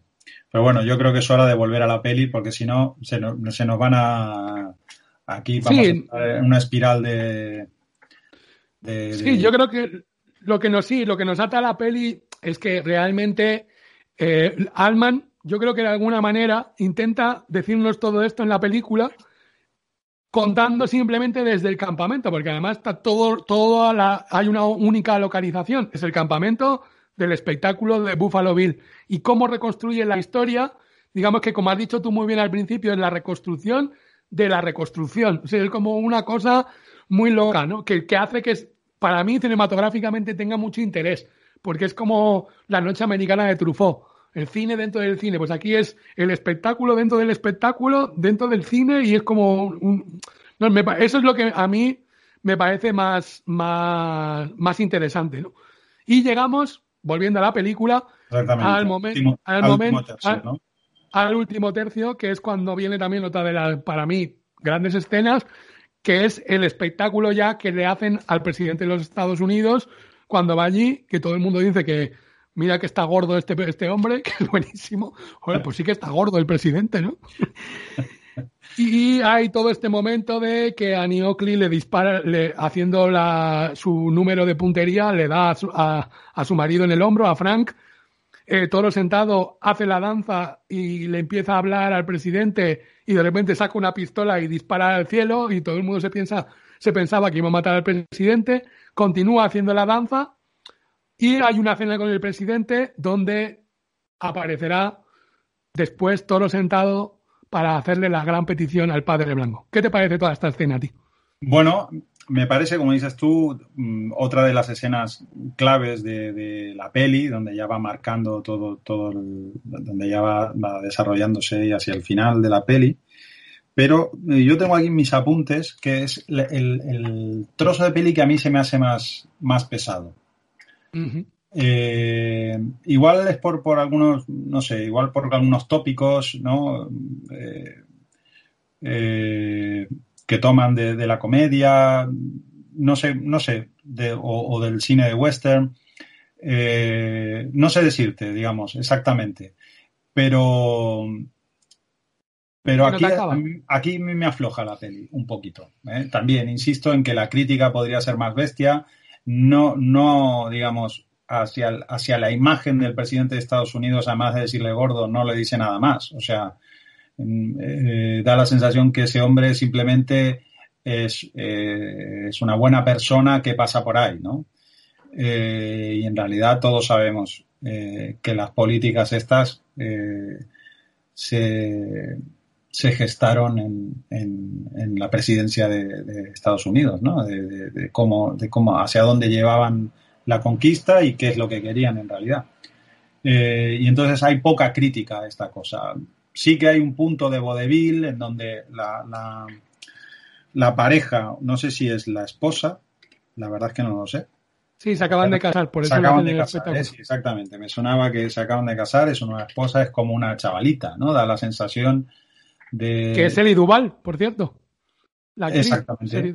Exactamente, pero la pintan como niña, digamos. Bueno, mm, supongo que la actriz también debería ser joven, pero en ese momento, pero, pero como que marcan, está muy marcada la diferencia de edad entre, entre el presidente y, la primera dama, vamos a decir, de ese momento.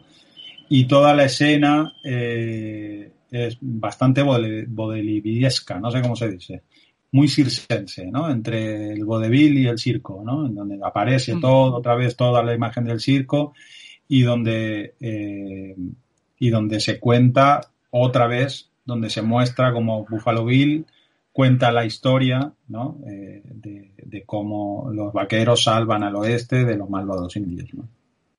Claro, claro, sí, sí. Total, ahí que el presidente Cleveland, yo creo que sí que dan una imagen bastante nefasta cuando llega. Eh, bueno, ha habido un momento que ha, aparecido otra cantante de ópera ahí, pero esta vez a esta no se la levanta Buffalo Bill porque ya está con un general, pero canta y hay un momento como muy bonito que la cámara se mueve hacia todos los personajes y están todos como ensimismados viéndola.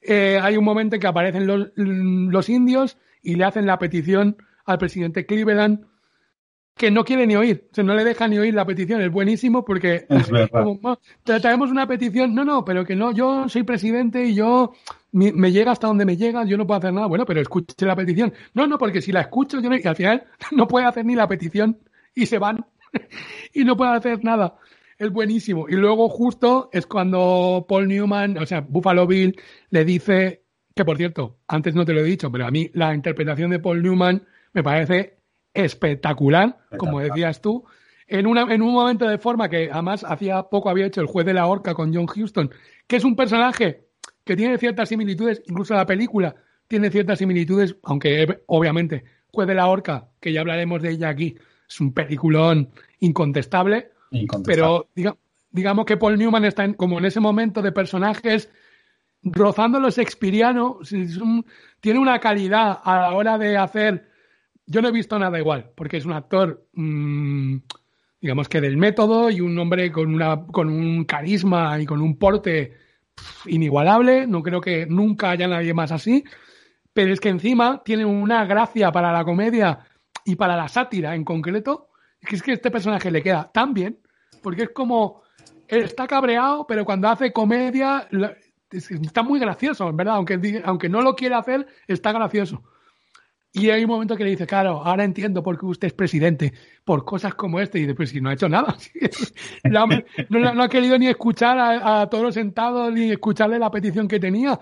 Y entonces él le bueno, ahí, ahí yo creo que entronca otra vez con la, con la cultura yanqui, ¿no? Con la cultura del tepisoteo. Todo, es que me da igual, me da igual quién eres, me da igual. Yo vengo a hacer una cosa y la hago por encima de lo que sea. Ahí es otro de los puntos críticos, pero que insisto, para ver el punto crítico este, hace falta como, como varias lecturas. Ah, vale, ¿no? Y aquí es donde yo vuelvo a, estos, a, esta, a esta especie de, de cosa que tengo con la peli. A mí me gusta, me gusta mucho, pero claro, queda como velada, ¿no? Uno puede pasarlo como, como simplemente una, una escena cómica, ¿no? Pero sí que es cierto que esto, que, han ido a, hacer la petición y que no les dejan. Como, como... No, es, ridículo, es ridículo. Y habla un poquito de la historia. O sea, en realidad fue así. Total, fue así, tal cual. O sea, no, hoy no vamos a profundizar mucho en el genocidio indio porque ya tendremos un momento para hacerlo largo y tendido. Hoy es solo un. Porque la película nos trae a esto y también lo que hemos hablado antes, ¿no? De los zoos humanos o los seres humanos utilizados como espectáculo, porque aunque los indios estaban bien pagados y estaban ahí y mantenían su costumbre, no dejaba de ser un espectáculo mm, un poco denigrante, ¿no? Porque además ellos se exponían para contar una historia que era totalmente falsa de su pueblo, de su genocidio. Digamos que hay un punto como oscuro detrás de toda esta historia también, que, que bueno, sería para hablar largo y tendido, pero bueno, entroncando un poco con lo que veníamos, cómo utilizar el business y el espectáculo para de alguna manera humillar y contar una historia que no tiene nada que ver con la realidad. Y lo que dices tú, ni siquiera escuchar la petición, es como algo tan, tan de los que tienen el poder. No es que no, ni te escucho, si es que me no, da igual, yo voy a seguir a lo mío, ¿no? Y justo después de esto, a mí viene el momento de la película, mi momento favorito, ya lo digo, porque él les dice, Buffalo Bill les dice al presidente y a la primera dama que pueden dormir en su cama, porque él puede dormir en las llanuras al canto de, de los aullidos de los lobos y de los coyotes, y en realidad lo que hace es irse a la cantina, que es donde ha estado todo el rato, parece que, que vivía ahí en la cantina, de hecho se afeita allí y todo, eh, Ned Van Line. Y cuando entra en la cantina, a mí ese momento de ver a Paul Newman y a Bart Lancaster en la cantina, uno Buffalo Bill y otro Ned Van Line, el creador del mito, que todavía no ha tenido el rostro de darle la cara, nunca amarga la redundancia. La redundancia eh, realmente es como, para mí el momento de la película, ver a esos dos actores tan grandes allí hablando de esta manera, ¿no? En que uno le está diciendo, eres grandísimo, dentro de 100 años hablarán de ti. De, a mí se me pone el pelo de punta solo con estar a tu lado, que en realidad sabes que le ha traicionado, que hay algo que ya no quiere ni hablar con él, por lo que sea, que tampoco te lo cuentan. ¿Qué te parece a ti esta escena? Me parece también una de las escenas claves y, el, único cara a cara que tienen ellos dos en la, en la, en la peli. Eh, bueno, me parece el resumen un poco de todo, ¿no? Eh, un poco de toda la historia. O sea, el, americano no solo traiciona al indio, sino que se traiciona a ellos mismos, ¿no? Entre ellos, digamos.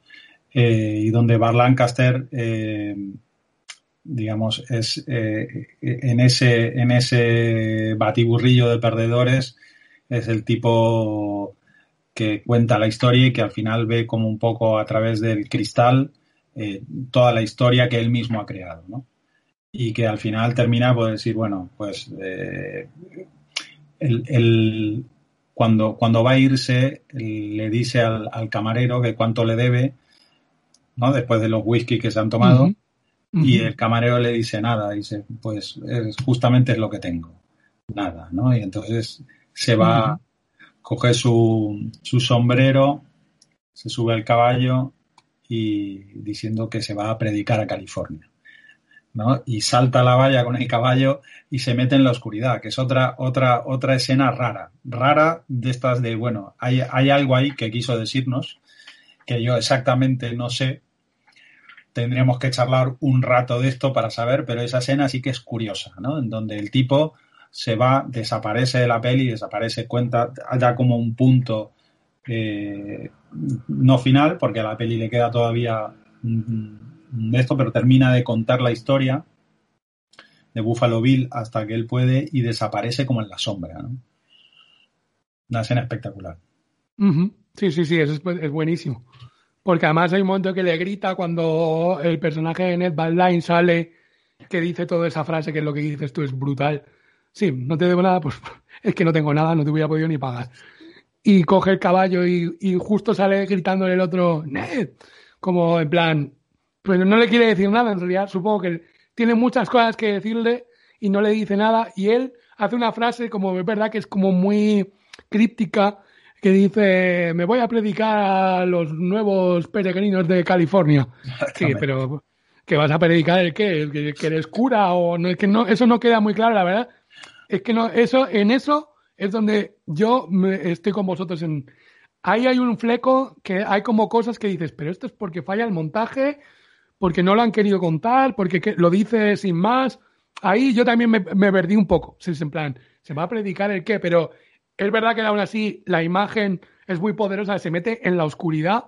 De repente ya he hablado, es como, ya he hablado con, con Buffalo Bill, ya me puedo ir. Me da igual si son las 3 de la madrugada. Yo me voy.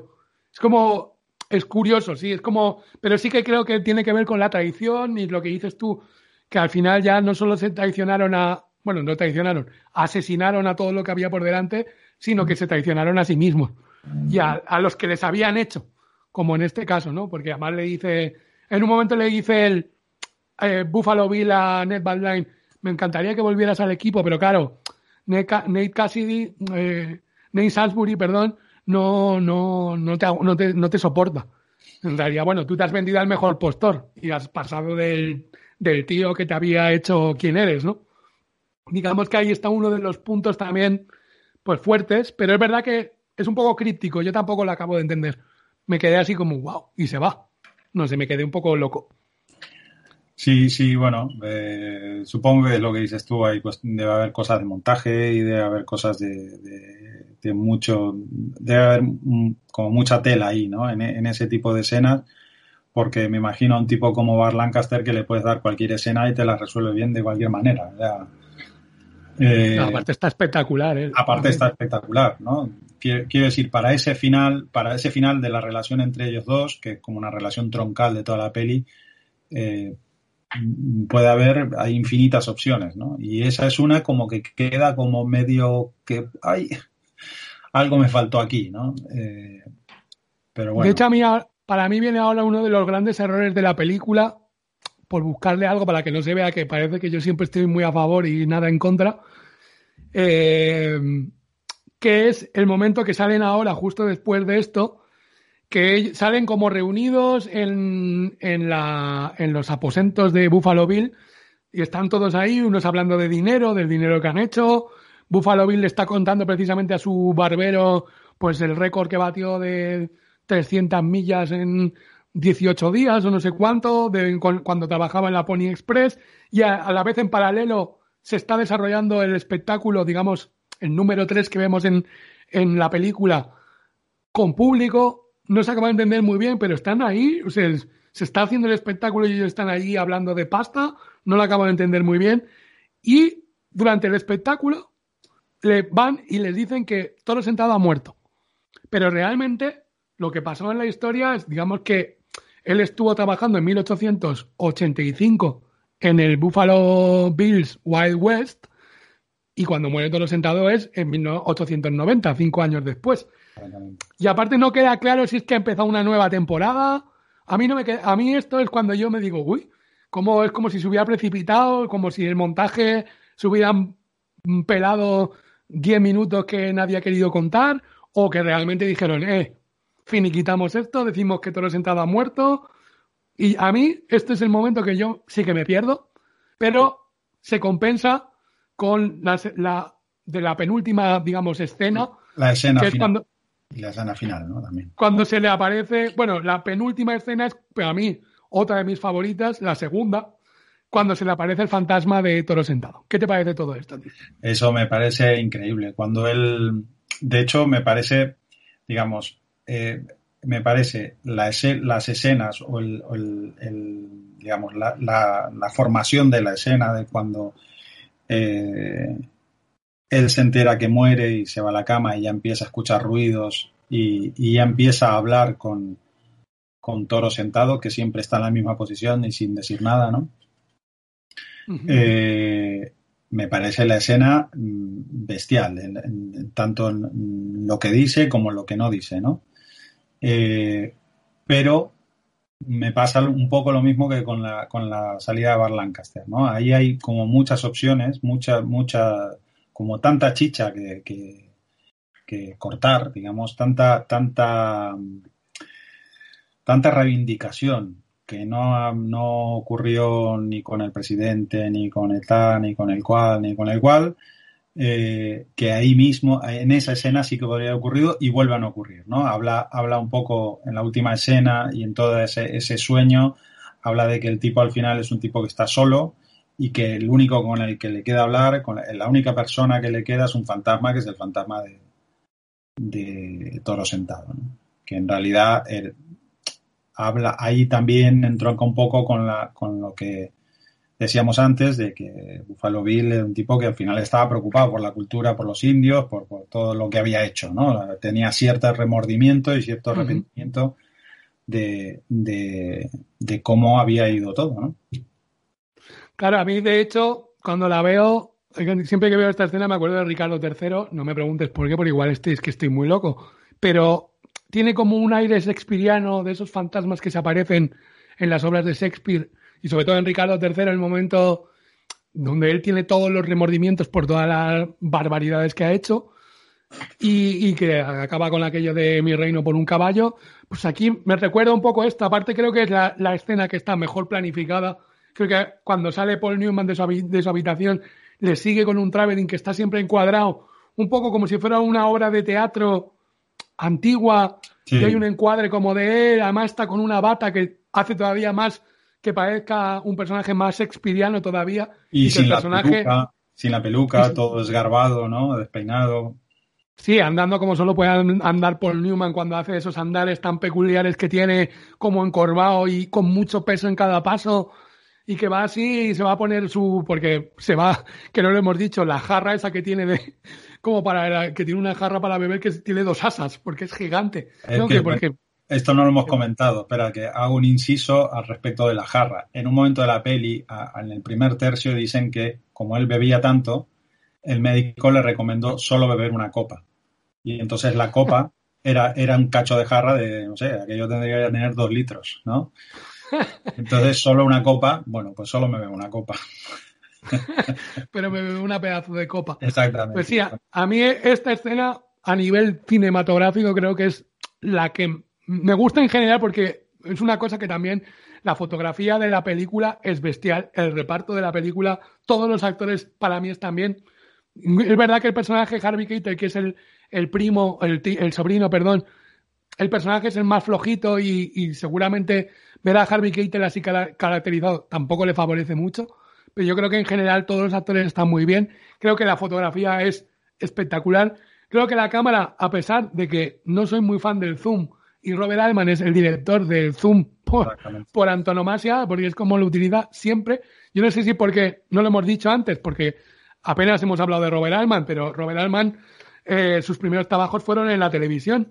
Se convirtió en uno de los directores eh, estrella de la televisión. Y además, porque Hitchcock... Con la Casa de la Pradera, ¿no? ¿Era la Casa de la Pradera o... no, Bonanza. Bonanza, vale, vale. Siempre me la Pero él empezó, él empezó eh, en el mundo de la televisión porque Hitchcock vio su primera película, que el propio Alman dice que era malísima, yo no la he visto, la verdad, Los Delincuentes, y Hitchcock lo llamó para su Alfred Hitchcock Presenta, hizo un episodio que sale Joseph Cotten, que por cierto está muy bien, y a partir de allí se convirtió como en el director de todas las de todas las series de ahí del momento y un director estrella hasta que, como siempre, Robert Altman se cansó lo mandó todo al carajo y, decidió ponerse a hacer cine de autor, porque él siempre ha hecho cine de autor.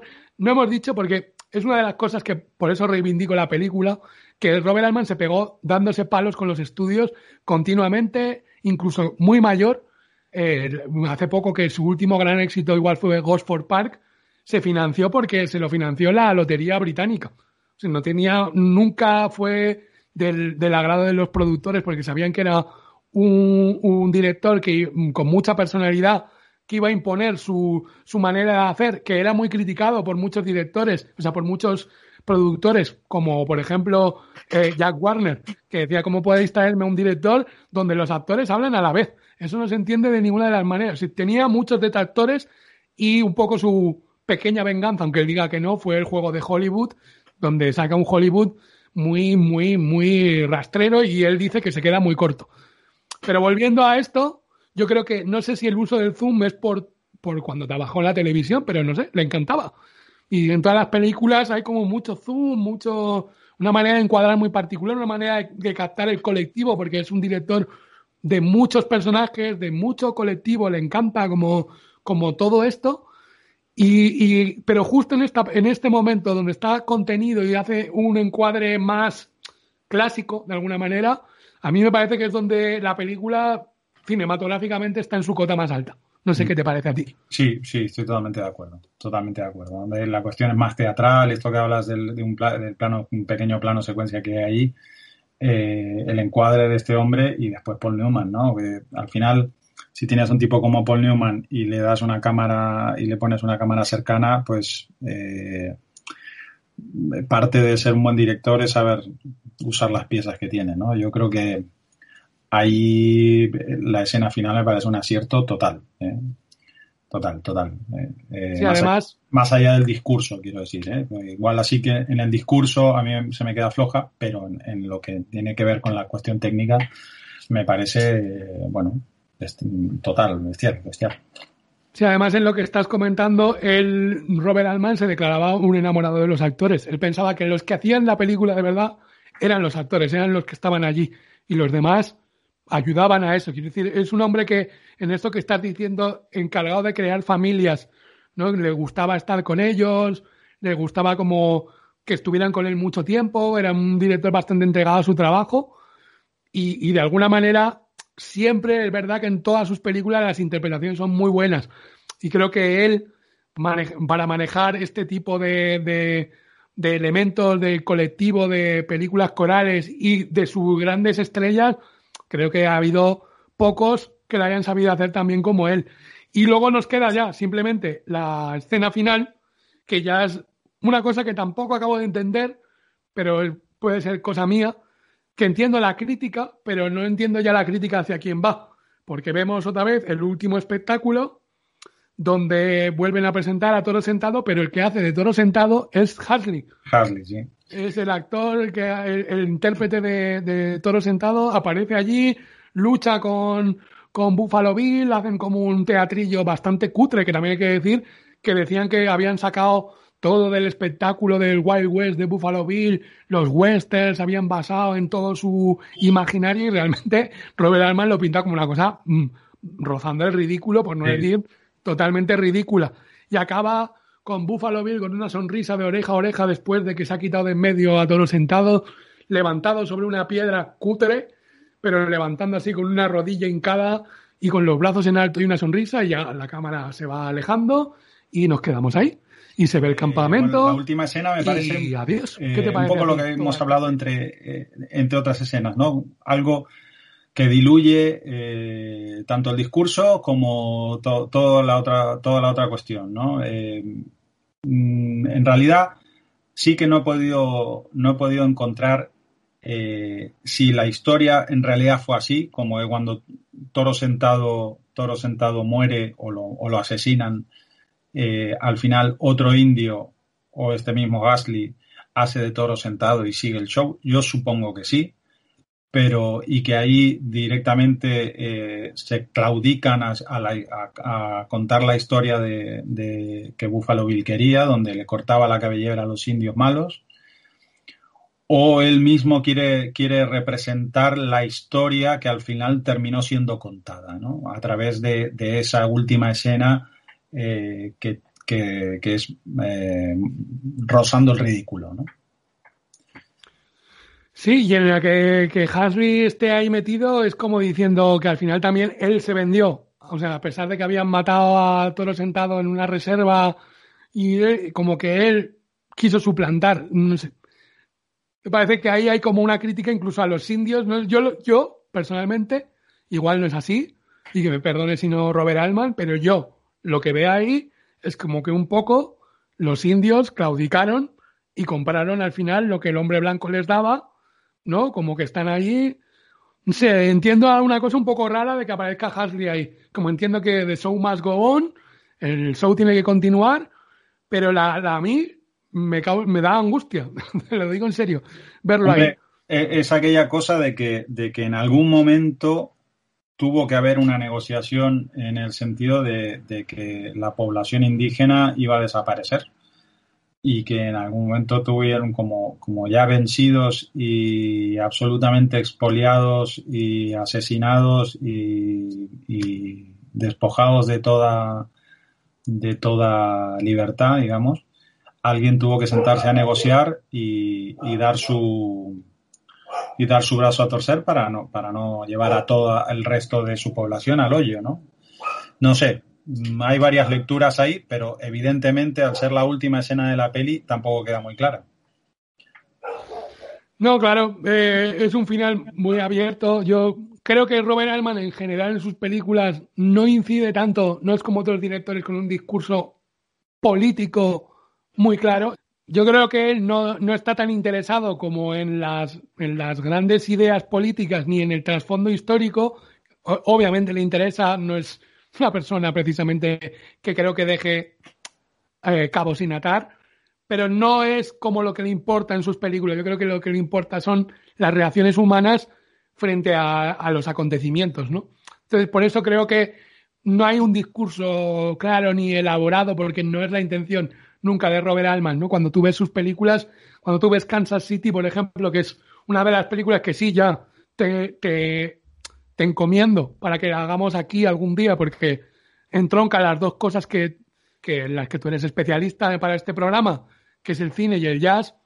Y, y es igual, yo creo que cuando tú ves Kansas City, ves una película donde salen un montón de cosas, la mafia, los políticos, la, la trastienda de la política, el mundo del jazz de los bares.